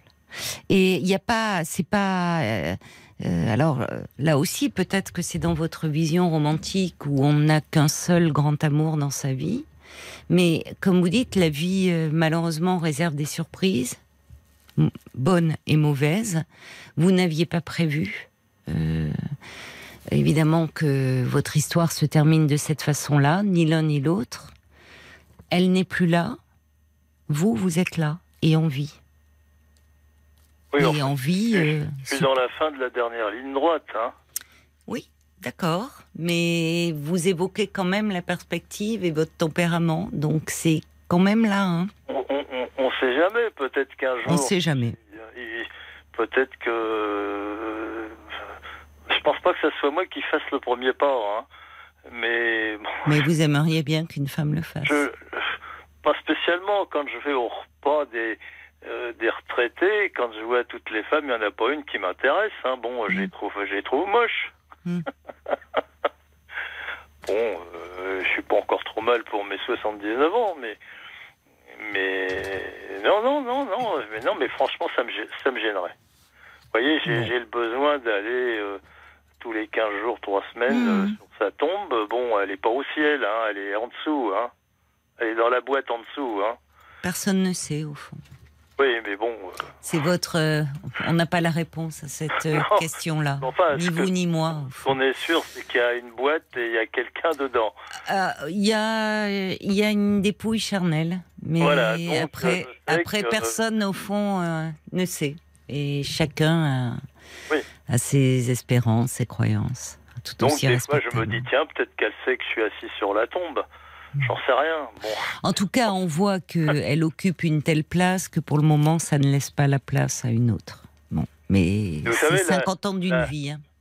la- oui, ça ferait 58 ans euh, aujourd'hui. Oui, ah oui. Donc euh, bon, Mais vous savez que les choses auraient pu être bien faites. 15 jours après son enterrement, j'ai fait un infarctus. Bon, euh, les cardiologues m'ont dit que c'était fréquent. Après, euh, Mm. euh, Hmm. bah oui, ça vous a euh, on- déchiré le voilà. cœur. hein. Et puis l'année d'après, je fais une embolie. Mm. Et bon, ben, Ouais. ça aurait été bien quand même que, que je dégage. C'était, c'était presque un, un film, un roman. Mais oui, mais, mais vous êtes là. Vous êtes là et avec quand même envie et avec des envies. Avec des désirs. Oh, je crois que je survis quand même. Mais comme vous dites, la vie euh, parfois euh, aussi euh, nous surprend. Et Vous savez, quand, quand vous voyez un beau coucher de soleil, bah, je le regarde, mais je me dis merde, elle pourrait être là à côté de moi, là, voir toutes ces belles choses de la vie. Elle en a vu beaucoup de belles choses à vos côtés. Bah oui, mais ça s'est Vous savez, quand dans un couple, malheureusement, euh, là aussi, c'est, euh, on ne décide pas. euh, enfin, certains peuvent le décider aussi, mais de, du moment de notre mort. Encore Mhm. une fois, si certains le décident ou le décident ensemble, il se trouve que bon, la mort n'a pas voulu de vous à deux fois de suite. C'est peut-être un signe que vous êtes là en vie et plein d'envie. Donc euh, peut-être que c'est aussi euh, un signe qu'il faut les écouter. Et puis euh, laissez-vous porter et vous verrez bien finalement ce qui Mhm. arrivera, ce qui doit arriver ou pas. Ok. Merci en tout cas Eh bien, d'avoir merci, partagé cela et bon courage euh, à vous Gérald. Merci bien. Bonne fin d'émission. Merci, au revoir. Jusqu'à minuit 30, Caroline Dublanche sur RTL. parlons-nous. Une petite minute là, même pas. Avant les Euh, infos avant les infos. Eh ben, euh, tiens, parlons de. On va faire une Parlons-nous. pierre deux coups. Parlons-nous, Paul. Parlons-nous, parlons-nous encore. Euh, Il y a les parlons encore, justement, qui Oui, euh, sont qui redémarrent. toujours- qui redémarrent. D'ailleurs, ils ont euh, été rediffusés l'année dernière pendant tout l'été. Ils ont plutôt bien marché, donc merci. Ah, super, merci. Euh, à on a recommencé hier soir avec les parlons encore et le thème d'hier soir, c'était le blues du dimanche soir. Oui. Je dis C'est pas le blues du, bus- du businessman, Non. mais le blues du dimanche soir. Et pourquoi? Eh ben, parce qu'on s'est dit, comme depuis, à partir de cette semaine, de la rentrée, on va. euh, on va euh, On va avoir blueser l'émission. le on va dimanche bluser, soir. on va tous ensemble le dimanche soir euh, à partir de, 23h à 1h du matin. Oui, Comme oui. il y aura l'émission Parlons-nous tous les dimanches soirs, eh ben on s'est dit qu'on va faire un parlant encore sur euh, le blues du dimanche soir. Eh oui, on va chasser le spleen du dimanche soir, tous ensemble. Faux. Jusqu'à minuit 30, Parlons-nous. Caroline Dublanche sur RTL.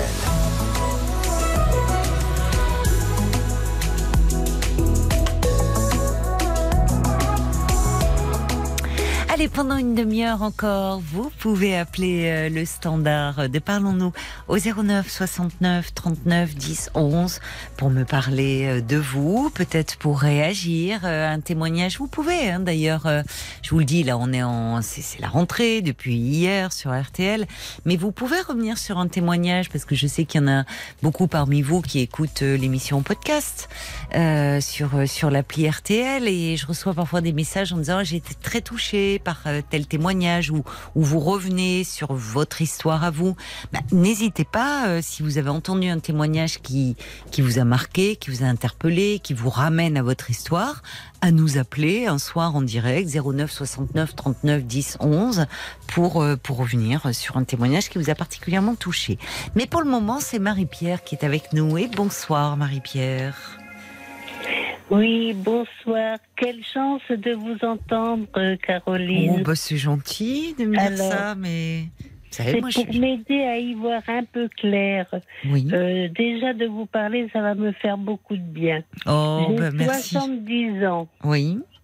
Donc je suis en retraite depuis 15 ans parce qu'avec la loi de, du président et les 15 ans et trois enfants, j'avais droit à aller en retraite. Ah bah c'est bien, c'est bien. Donc c'est un sacré dilemme qui me correspond. Là, il me faut prendre une décision. Oui. Donc, j'ai besoin d'une personne extérieure comme vous, personne étrangère à mon couple.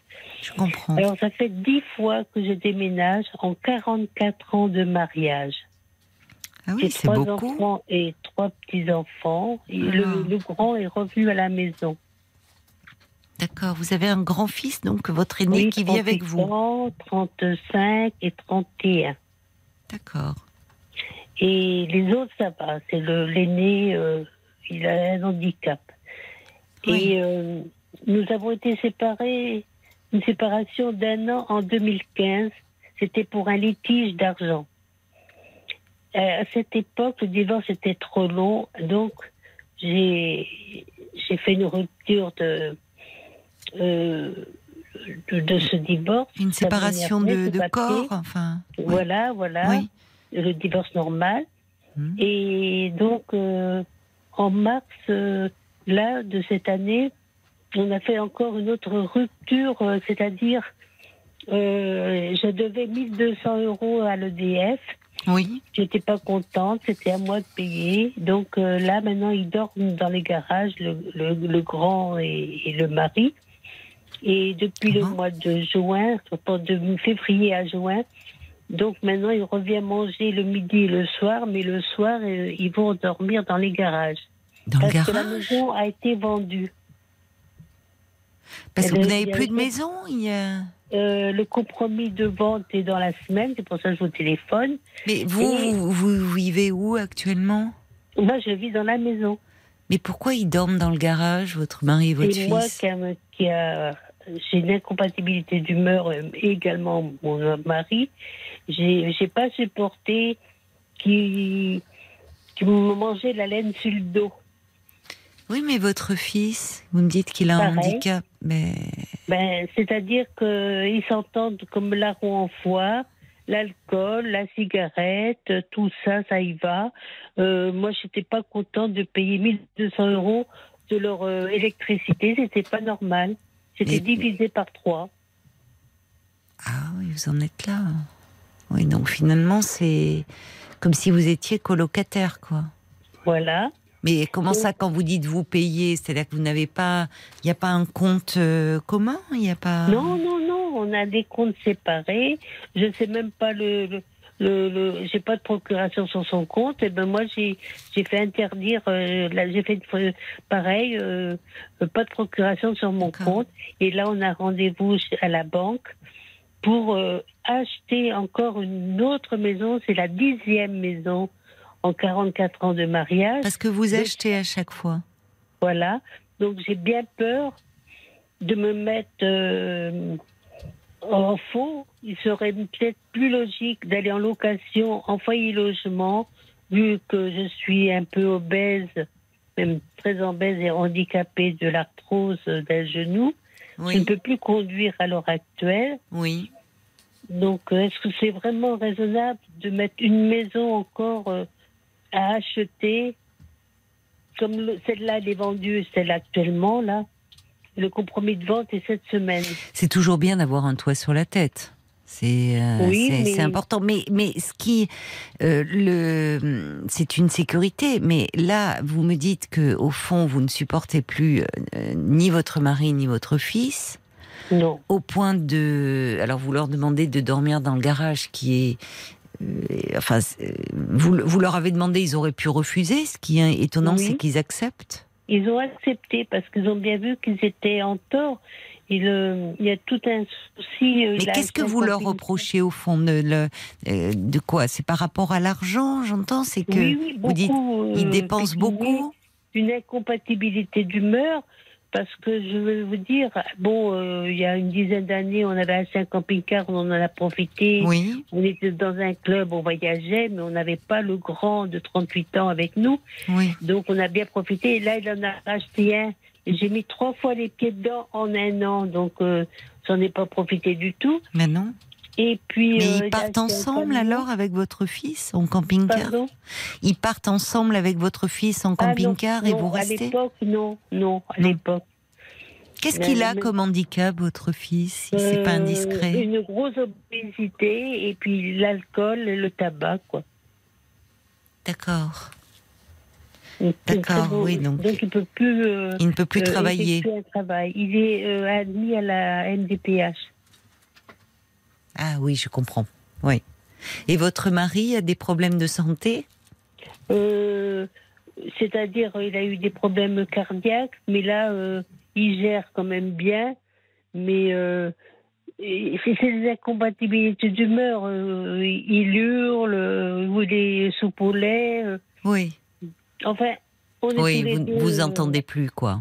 Non, il y a Mais alors, mais alors, oui, alors le problème, c'est, c'est un peu nécessité fait loi, quoi. C'est-à-dire qu'il vous faut bien un toit sur la tête. Donc, mais pourquoi, pour- pourquoi encore avoir vendu cette maison au fond? Je Puisque sais pas, je- j'aurais pu la garder, mais non, il faut déménager, il faut repartir sur de d'autres. c'est votre mari qui vous demande ça? Voilà, donc je suis dans les cartons, ils sont jusqu'au au plafond. Mais c'est très fatigant en plus. taboche, Mais c'est mieux courir pour sauter. Oui. Mais alors, euh, parce que là, vous devez signer le compromis de vente, c'est ça? Oui, demain ou dans la semaine. Mais comment vous envisagez, comment vous vous projetez dans cette maison? Vous l'avez visitée ensemble? Oui, on l'a visité. euh, ben, Il y a des travaux à faire dans la cuisine. Il y a, il y a, il y a ce qu'il y a de bien, c'est la, la douche à l'italienne. C'est tout ce qu'il y a de bien. Et là, la campagne. Je ne sais pas vous citer le nom. Non, c'est tout ce qui. Oui, alors c'est bien une douche à l'italienne, mais Oui, le reste, c'est tout ce qu'il y a de bien. Il y a beaucoup de travaux dans la maison. Tous les travaux sont à refaire. Mais c'est beaucoup de. C'est fatigant, les on travaux. a plus 20 ans. Voilà, c'est ce que 30 ans. j'allais dire. Avec vos problèmes de santé, aux uns et aux autres, euh, c'est bon. D'abord, ça a un coût les travaux, et Oui. puis et puis c'est très fatigant les travaux s'il y a vraiment tout à refaire. Et puis, c'est il y a au moins un kilomètre pour aller au bourg. Je n'ai plus de voiture, je ne conduis plus. Je, je, euh, bon, euh, j'ai fait trois, trois tentatives de suicide. Et imaginez, là, ici, euh, je commençais à re- repartir sur mes pattes, c'est-à-dire que je faisais partie d'un club de dictée.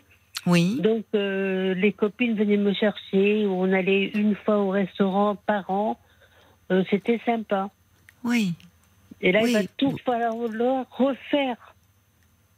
Ben, C'est-à-dire que euh, si, euh, comme vous dites, vous ne, vous ne conduisez plus, euh, et un kilomètre, ça pourrait se faire à pied si vous n'aviez pas ces problèmes-là de santé. Ah oui, c'est très dur. Mais vous ne pouvez pas, oui, oui, j'entends. Dans ma ville, il me faut plus d'une heure avec un déambulateur, aller et une heure pour revenir.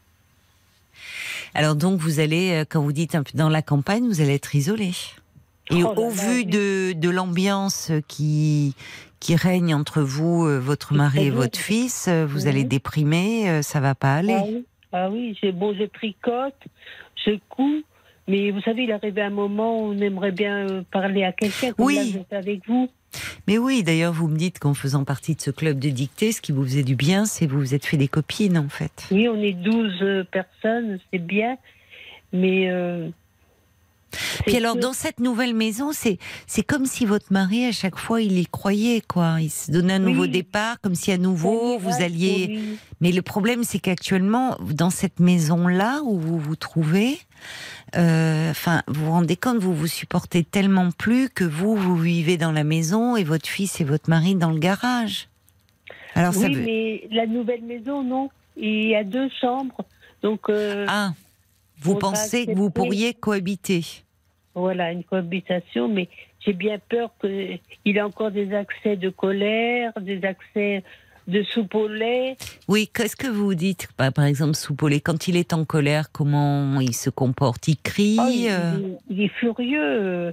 Il a raison. euh, Moi, j'ai pas ma parole à donner. Mais il s'en prend à vous Personne. Il s'en prend, il, il est furieux. C'est, c'est quoi? Il devient Ah, il agressif en violent, parole? euh, Il n'est pas violent.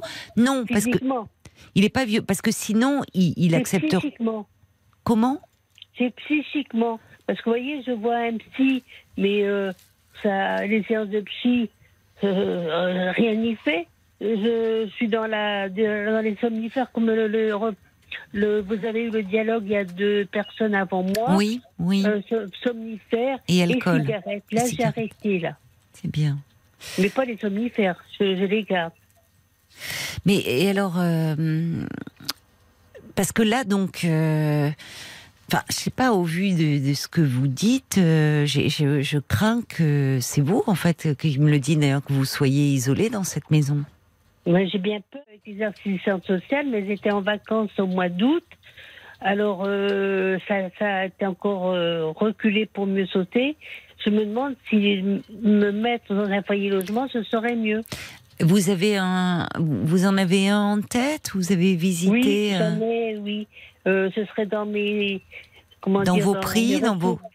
Oui, avec la vente de la maison, vous pourriez. Oui. euh, Et même sans la vente, euh, je pourrais éventuellement euh, me mettre un petit APL, me remettre, euh, même si c'est pas la ville que je veux, il y a toujours une possibilité de me trouver une place. eh ben alors, ça serait. Enfin, franchement, ça me paraît Je- plus raisonnable. hein. Oui, je suis contente de, de votre avis parce que j'ai l'impression que là, je, je vais droit au mur. hein. Oui, mais vous le sentez. Il faut, il faut vous écouter. Vous, vous, ça vous, en- vous êtes en, plus ça va, plus les jours passent, plus vous êtes angoissé en fait. Oui, et Oui. euh, c'est sûr. Et puis euh, j'ai besoin d'une activité. euh, ils veulent me séparer de tout, euh, les collègues, tout ça. C'est, Non. je vois plus personne. c'est la croix et la bannière pour m'emmener. Il faut que je mette de l'essence.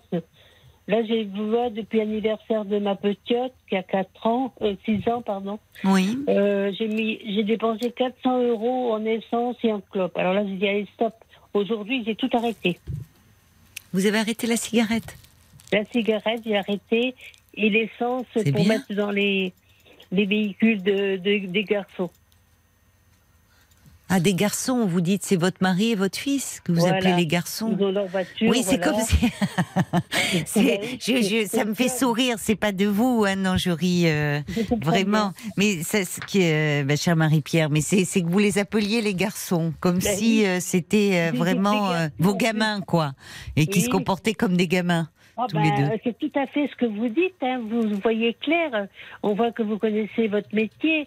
Mais euh, c'est des, des enfants. euh, Oui, Ils, ils veulent tout. oui, ils sont pas. euh, Oui, c'est ça, ils sont. ils vivent dans un autre monde. Oui, alors que vous, vous avez les pieds sur terre, je trouve. Euh, oui, euh, même que je suis bipolaire, euh, j'ai des réactions. je me dis, j'ai envie de taper le poing sur la table et dire bon sang, faut que ça s'arrête. Vous avez le, enfin, oui, vous, vous avez le sens des réalités, parce que quand vous me parlez de peut-être la perspective de ce foyer logement, euh, où vous avez vu des assistantes sociales, Oui, où justement vous pourriez être plus dans un centre-ville, être entouré. Dans un foyer logement, vous auriez des des contacts, euh, des, Oui. des, des, des, comme vous dites, euh, des, vous pourriez avoir des aides. euh, Vous, vous Ben m'avez oui, dit, j'ai pardon, des soins, des soins domicile. Oui. Pour ma douche, parce que j'ai un peu de problème, j'ai pas de douche à l'italienne ici. Donc elles viennent me doucher une fois par semaine. D'accord. Oui, vous avez des dames Donc qui tout ça c'est en place, mais ça, ça pourrait avoir un cahier de liaison Bien continué. Et alors, c'est avec les assistantes sociales que vous avez euh, euh, parlé de, de cela, là, avant l'été de la... Oui, je Oui. leur ai parlé, mais euh, ce qu'il y a, c'est que c'est long. elles étaient en vacances, ceci, cela. Puis on s'était rabiboché, alors c'était tombé un peu à l'eau. Et elles comprenaient plus ma démarche. Mais oui. Mais alors, euh, je suis en train de réfléchir là parce que le compromis de vente, ça c'est. Là, c'est dans la semaine.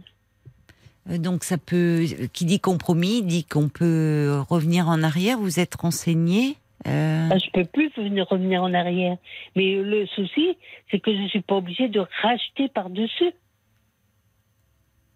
Parce que là, Ah on a oui, d'accord. une maison. D'accord, d'accord. Je ne suis pas obligée. Je, il prend sa moitié d'argent. Je ne vais pas vous dire la somme, mais et moi je prends ma moitié et chacun. Ah, bah alors c'est très bien comme forme, ça. D'accord. Oui, vous n'avez. due forme, on se sépare. Bah, Puisqu'il ne veut pas se séparer devant les avocats. J'ai pris une consultation au mois de. euh, C'était au mois de mai ou mars, euh, je ne sais plus trop. Euh, C'était 125 euros. Et euh, ça n'a pas abouti parce que je trouvais que c'était trop long. Et là, je vous dis, on est à notre dixième euh, déménagement. Euh, non, il faut que ça stoppe.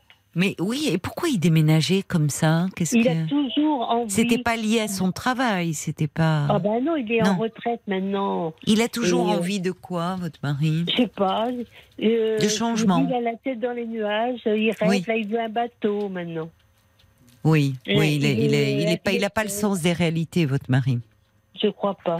Et donc, du coup, c'est pour ça, vous dites la facture EDF, c'est-à-dire qu'il y a des Ah dépenses qui vous incombent, c'est vous qui payez, en fait. Oui, puis C'est là, euh, je vais vous dire, il était 12 euh, frères et sœurs. Oui. Euh, Donc, il y en a eu deux de décédés. Mais il a été élevé comme un fils unique avec sa, sa sœur parce qu'ils ont été en- en abandonnés. Et moi, je suis fille unique.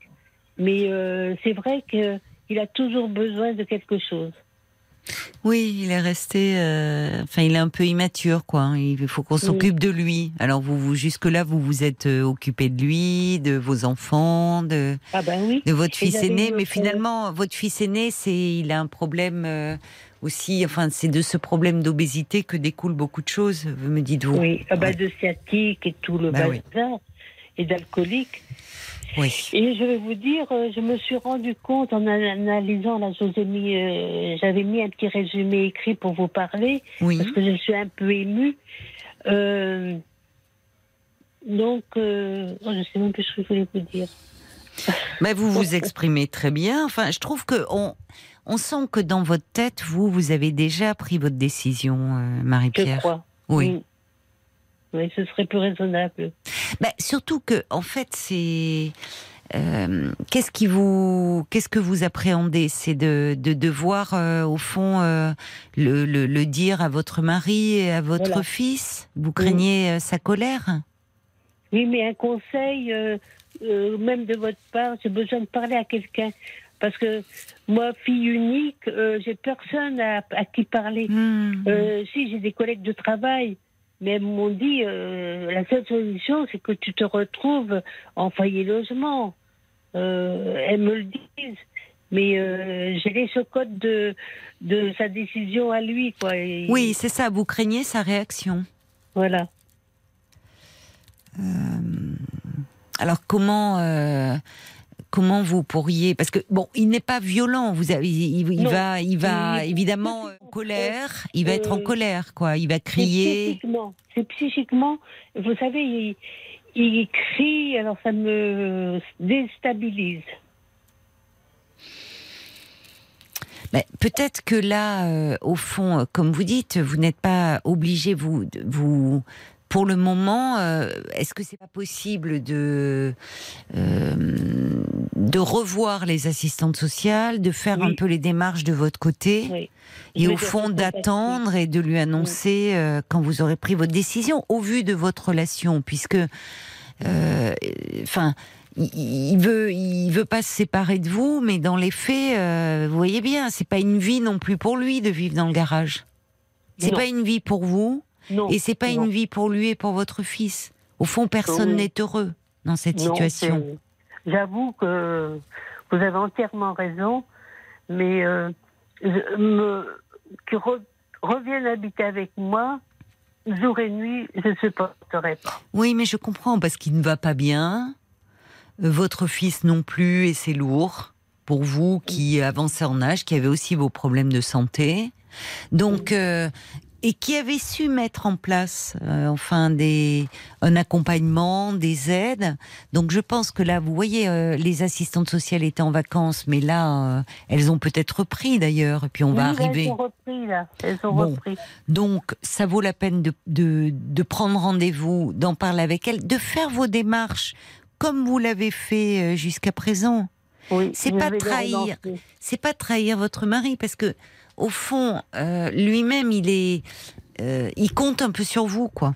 Il compte Oui. beaucoup sur vous. Et moi, je compte un peu sur lui parce que il y a des choses euh, je ne peux plus faire avec mon obésité. Oui, c'est ça, conduire.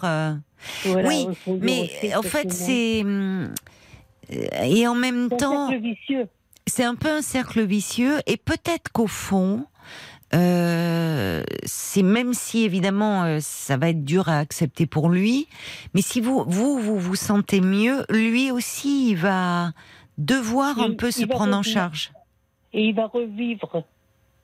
Ben, en tout cas, c'est une charge pour lui. ah oui, c'est comme vous dites, c'est subtil. Vous êtes quand même très dépendants l'un de l'autre, au fond. Vous voyez, je suis en train d'analyser, c'est ça que je voulais vous dire tout à l'heure et ça m'a passé de l'esprit. Euh, quand euh, on était 44 ans mariés, quand j'ai mené euh, la vie euh, euh, que mes enfants ils soient élevés, catéchistes et tout le bazar, et l'école, euh, on avait de nos activités de côte à côte. C'est-à-dire que moi, j'aimais beaucoup les semi-marathons, courir à pied, courses populaires. J'étais très active. Je Ah oui m'entraînais deux ou trois fois dans la semaine. Oui. Et lui, il avait sa, sa vie à côté, c'est-à-dire bon, son métier et euh, la pêche ou euh, les aquariums, Oui. les, les oiseaux, vous voyez. Oui. Oui, donc comme ça, vous arriviez à bien vivre, parce que vous On aviez chacun deux univers différents, euh, les Voilà. enfants qui étaient le lien. Mais Oui. depuis que bah, vous êtes en Ça fait retraite, 15 ans qu'on est retraité. oui. Oui, mais vous voyez, vous me dites à, à l'époque vous faisiez des semi-marathons, vous et puis et puis entre temps peut-être qu'aussi ce, euh, ce, ce problème de santé, cette obésité dont vous me parlez, enfin c'est quelque chose d'un poids qui s'est accumulé à tous les sens Ah du oui. terme, d'un Oui. mal-être aussi. Oui, aussi, mais là, je, je me prends en main, j'ai pris un régime. C'est bien. Depuis ce matin, j'ai pris la grave décision. euh, bon, euh, bah bravo, marche. vous êtes volontaire, hein Vous Ah êtes oui, sacré. Et vous et vous avez tenu bien cette soirée, euh, cette soirée, enfin cette journée, sans cigarette? Oui. Eh ben c'est bien. Vous vous rendez compte vous avez déjà les premières envie de vous 24 heures. parler, Je suis heureuse. Mais moi aussi, parce que je vous trouve très touchante, Marie-Pierre. Et je trouve que euh, vous êtes pleine de bon sens. Et, euh, et que finalement, il y a, y, a, y a une grande volonté chez vous. Et que peut-être, euh, il vaut mieux que vous, vous. Je coupe un peu les ponts. Oui, parce que là, je, je, vous, vous avez- en fait, vous avez tout résumé. Si vous allez à la campagne, vous allez être dépendante. Oh, vous, pour sortir, il, faudra. Vous avez horreur de la campagne. J'aime euh, bien la mer. Eh ben alors. Et puis, et puis, et puis, vous ne verrez personne. Vous allez être dépendante de votre mari pour sortir. Ah oui, oui. Donc, il faut pas replonger hein, dans la dé- dans la Non. déprime. Oui, vous avez entièrement raison. Vous êtes de très bons conseils. Ben, en fait, moi, je vous écoute. Je vais vous dire, c'est vous qui avez déjà euh, pris au fond de vous cette décision. Mais je comprends quand on a une décision importante à prendre, on a besoin d'en parler aussi à quelqu'un, euh, parfois d'extérieur, pour euh, en fait confirmer ce que vous ressentez au fond de vous. Oui, mais c'est drôlement gentil à vous tous. Ben voyez, je reçois un petit message d'une auditrice qui vous encourage et qui vous trouve vraiment très courageuse. Et je suis d'accord avec elle. c'est gentil, Bah, vous la c'est- remercie. Eh ben, elle vous entend. Elle, Oui. euh, et, et je trouve que vous avez raison. Enfin, moi, c'est au vu de, vous allez être mieux dans un endroit où on va s'occuper de vous, où vous aurez des contacts. Vous avez besoin de Mhm. contacts, vous avez besoin de lire. Mais moi, n'importe quelle ville, ça ne me dérange Je pas. comprends. Les, les aides de, euh, d'assistantes mater- euh, assistantes sociales, Oui, ça m'est complètement égal parce que j'étais oui, oui. Monopolisé sur une ville que j'adorais, Oui. et je vois que c'est trop cher par Ah. rapport à mes revenus. Les bords de Mais mer, hein, c'est très demandé. Ouais, Oui. Ça m'est Bah, complètement égal. Vous pourrez vous faire des petits, des petits séjours au bord de la mer. voilà. Et puis vous verrez finalement, au fond, si je vous disais, personne n'est heureux là dans cette situation. Et peut-être que même si votre mari, ça va être dur au départ, mais vous Oui. direz, c'est pas contre lui et lui dire, on peut pas continuer comme ça. C'est pas une, c'est pas une vie non. de vivre dans le garage, de pas se croiser. Donc, au fond, lui, il va être obligé à un moment de se prendre en main aussi. Oui. Et votre fils heureux. aussi, peut-être aussi. Oui, voyez Également. parce qu'il est jeune encore et à 38 ans, il peut reprendre le cours de sa vie. Et en tout Ouais. cas, bah, je trouve qu'en tant que maman, vous, vous, vous êtes sacrément courageuse et vous donnez l'exemple. Donc, euh, Mais les deux autres, ils se gèrent mieux. Les deux bah, tant mieux, tant mieux. Bah, écoutez, Marie-Pierre, j'étais ravie d'échanger avec vous et puis contente de savoir que finalement, ça vous enlève un peu un, un poids sur le cœur. Ah bah avec plaisir. vous, vous me rappelez, d'accord? Quand oui, vous je voulez. crois que je suis à un tournant de ma vie. euh, Oui. Voilà. Bah, je vous embrasse et puis euh, à une prochaine Une fois alors. Merci Marie-Pierre, bonne soirée, au revoir. Merci à vous tous encore pour euh, tous ces échanges. Voilà, l'émission est terminée, les minuit 30. Je vous embrasse, passez une belle nuit et puis à ce soir sur RTL 22h.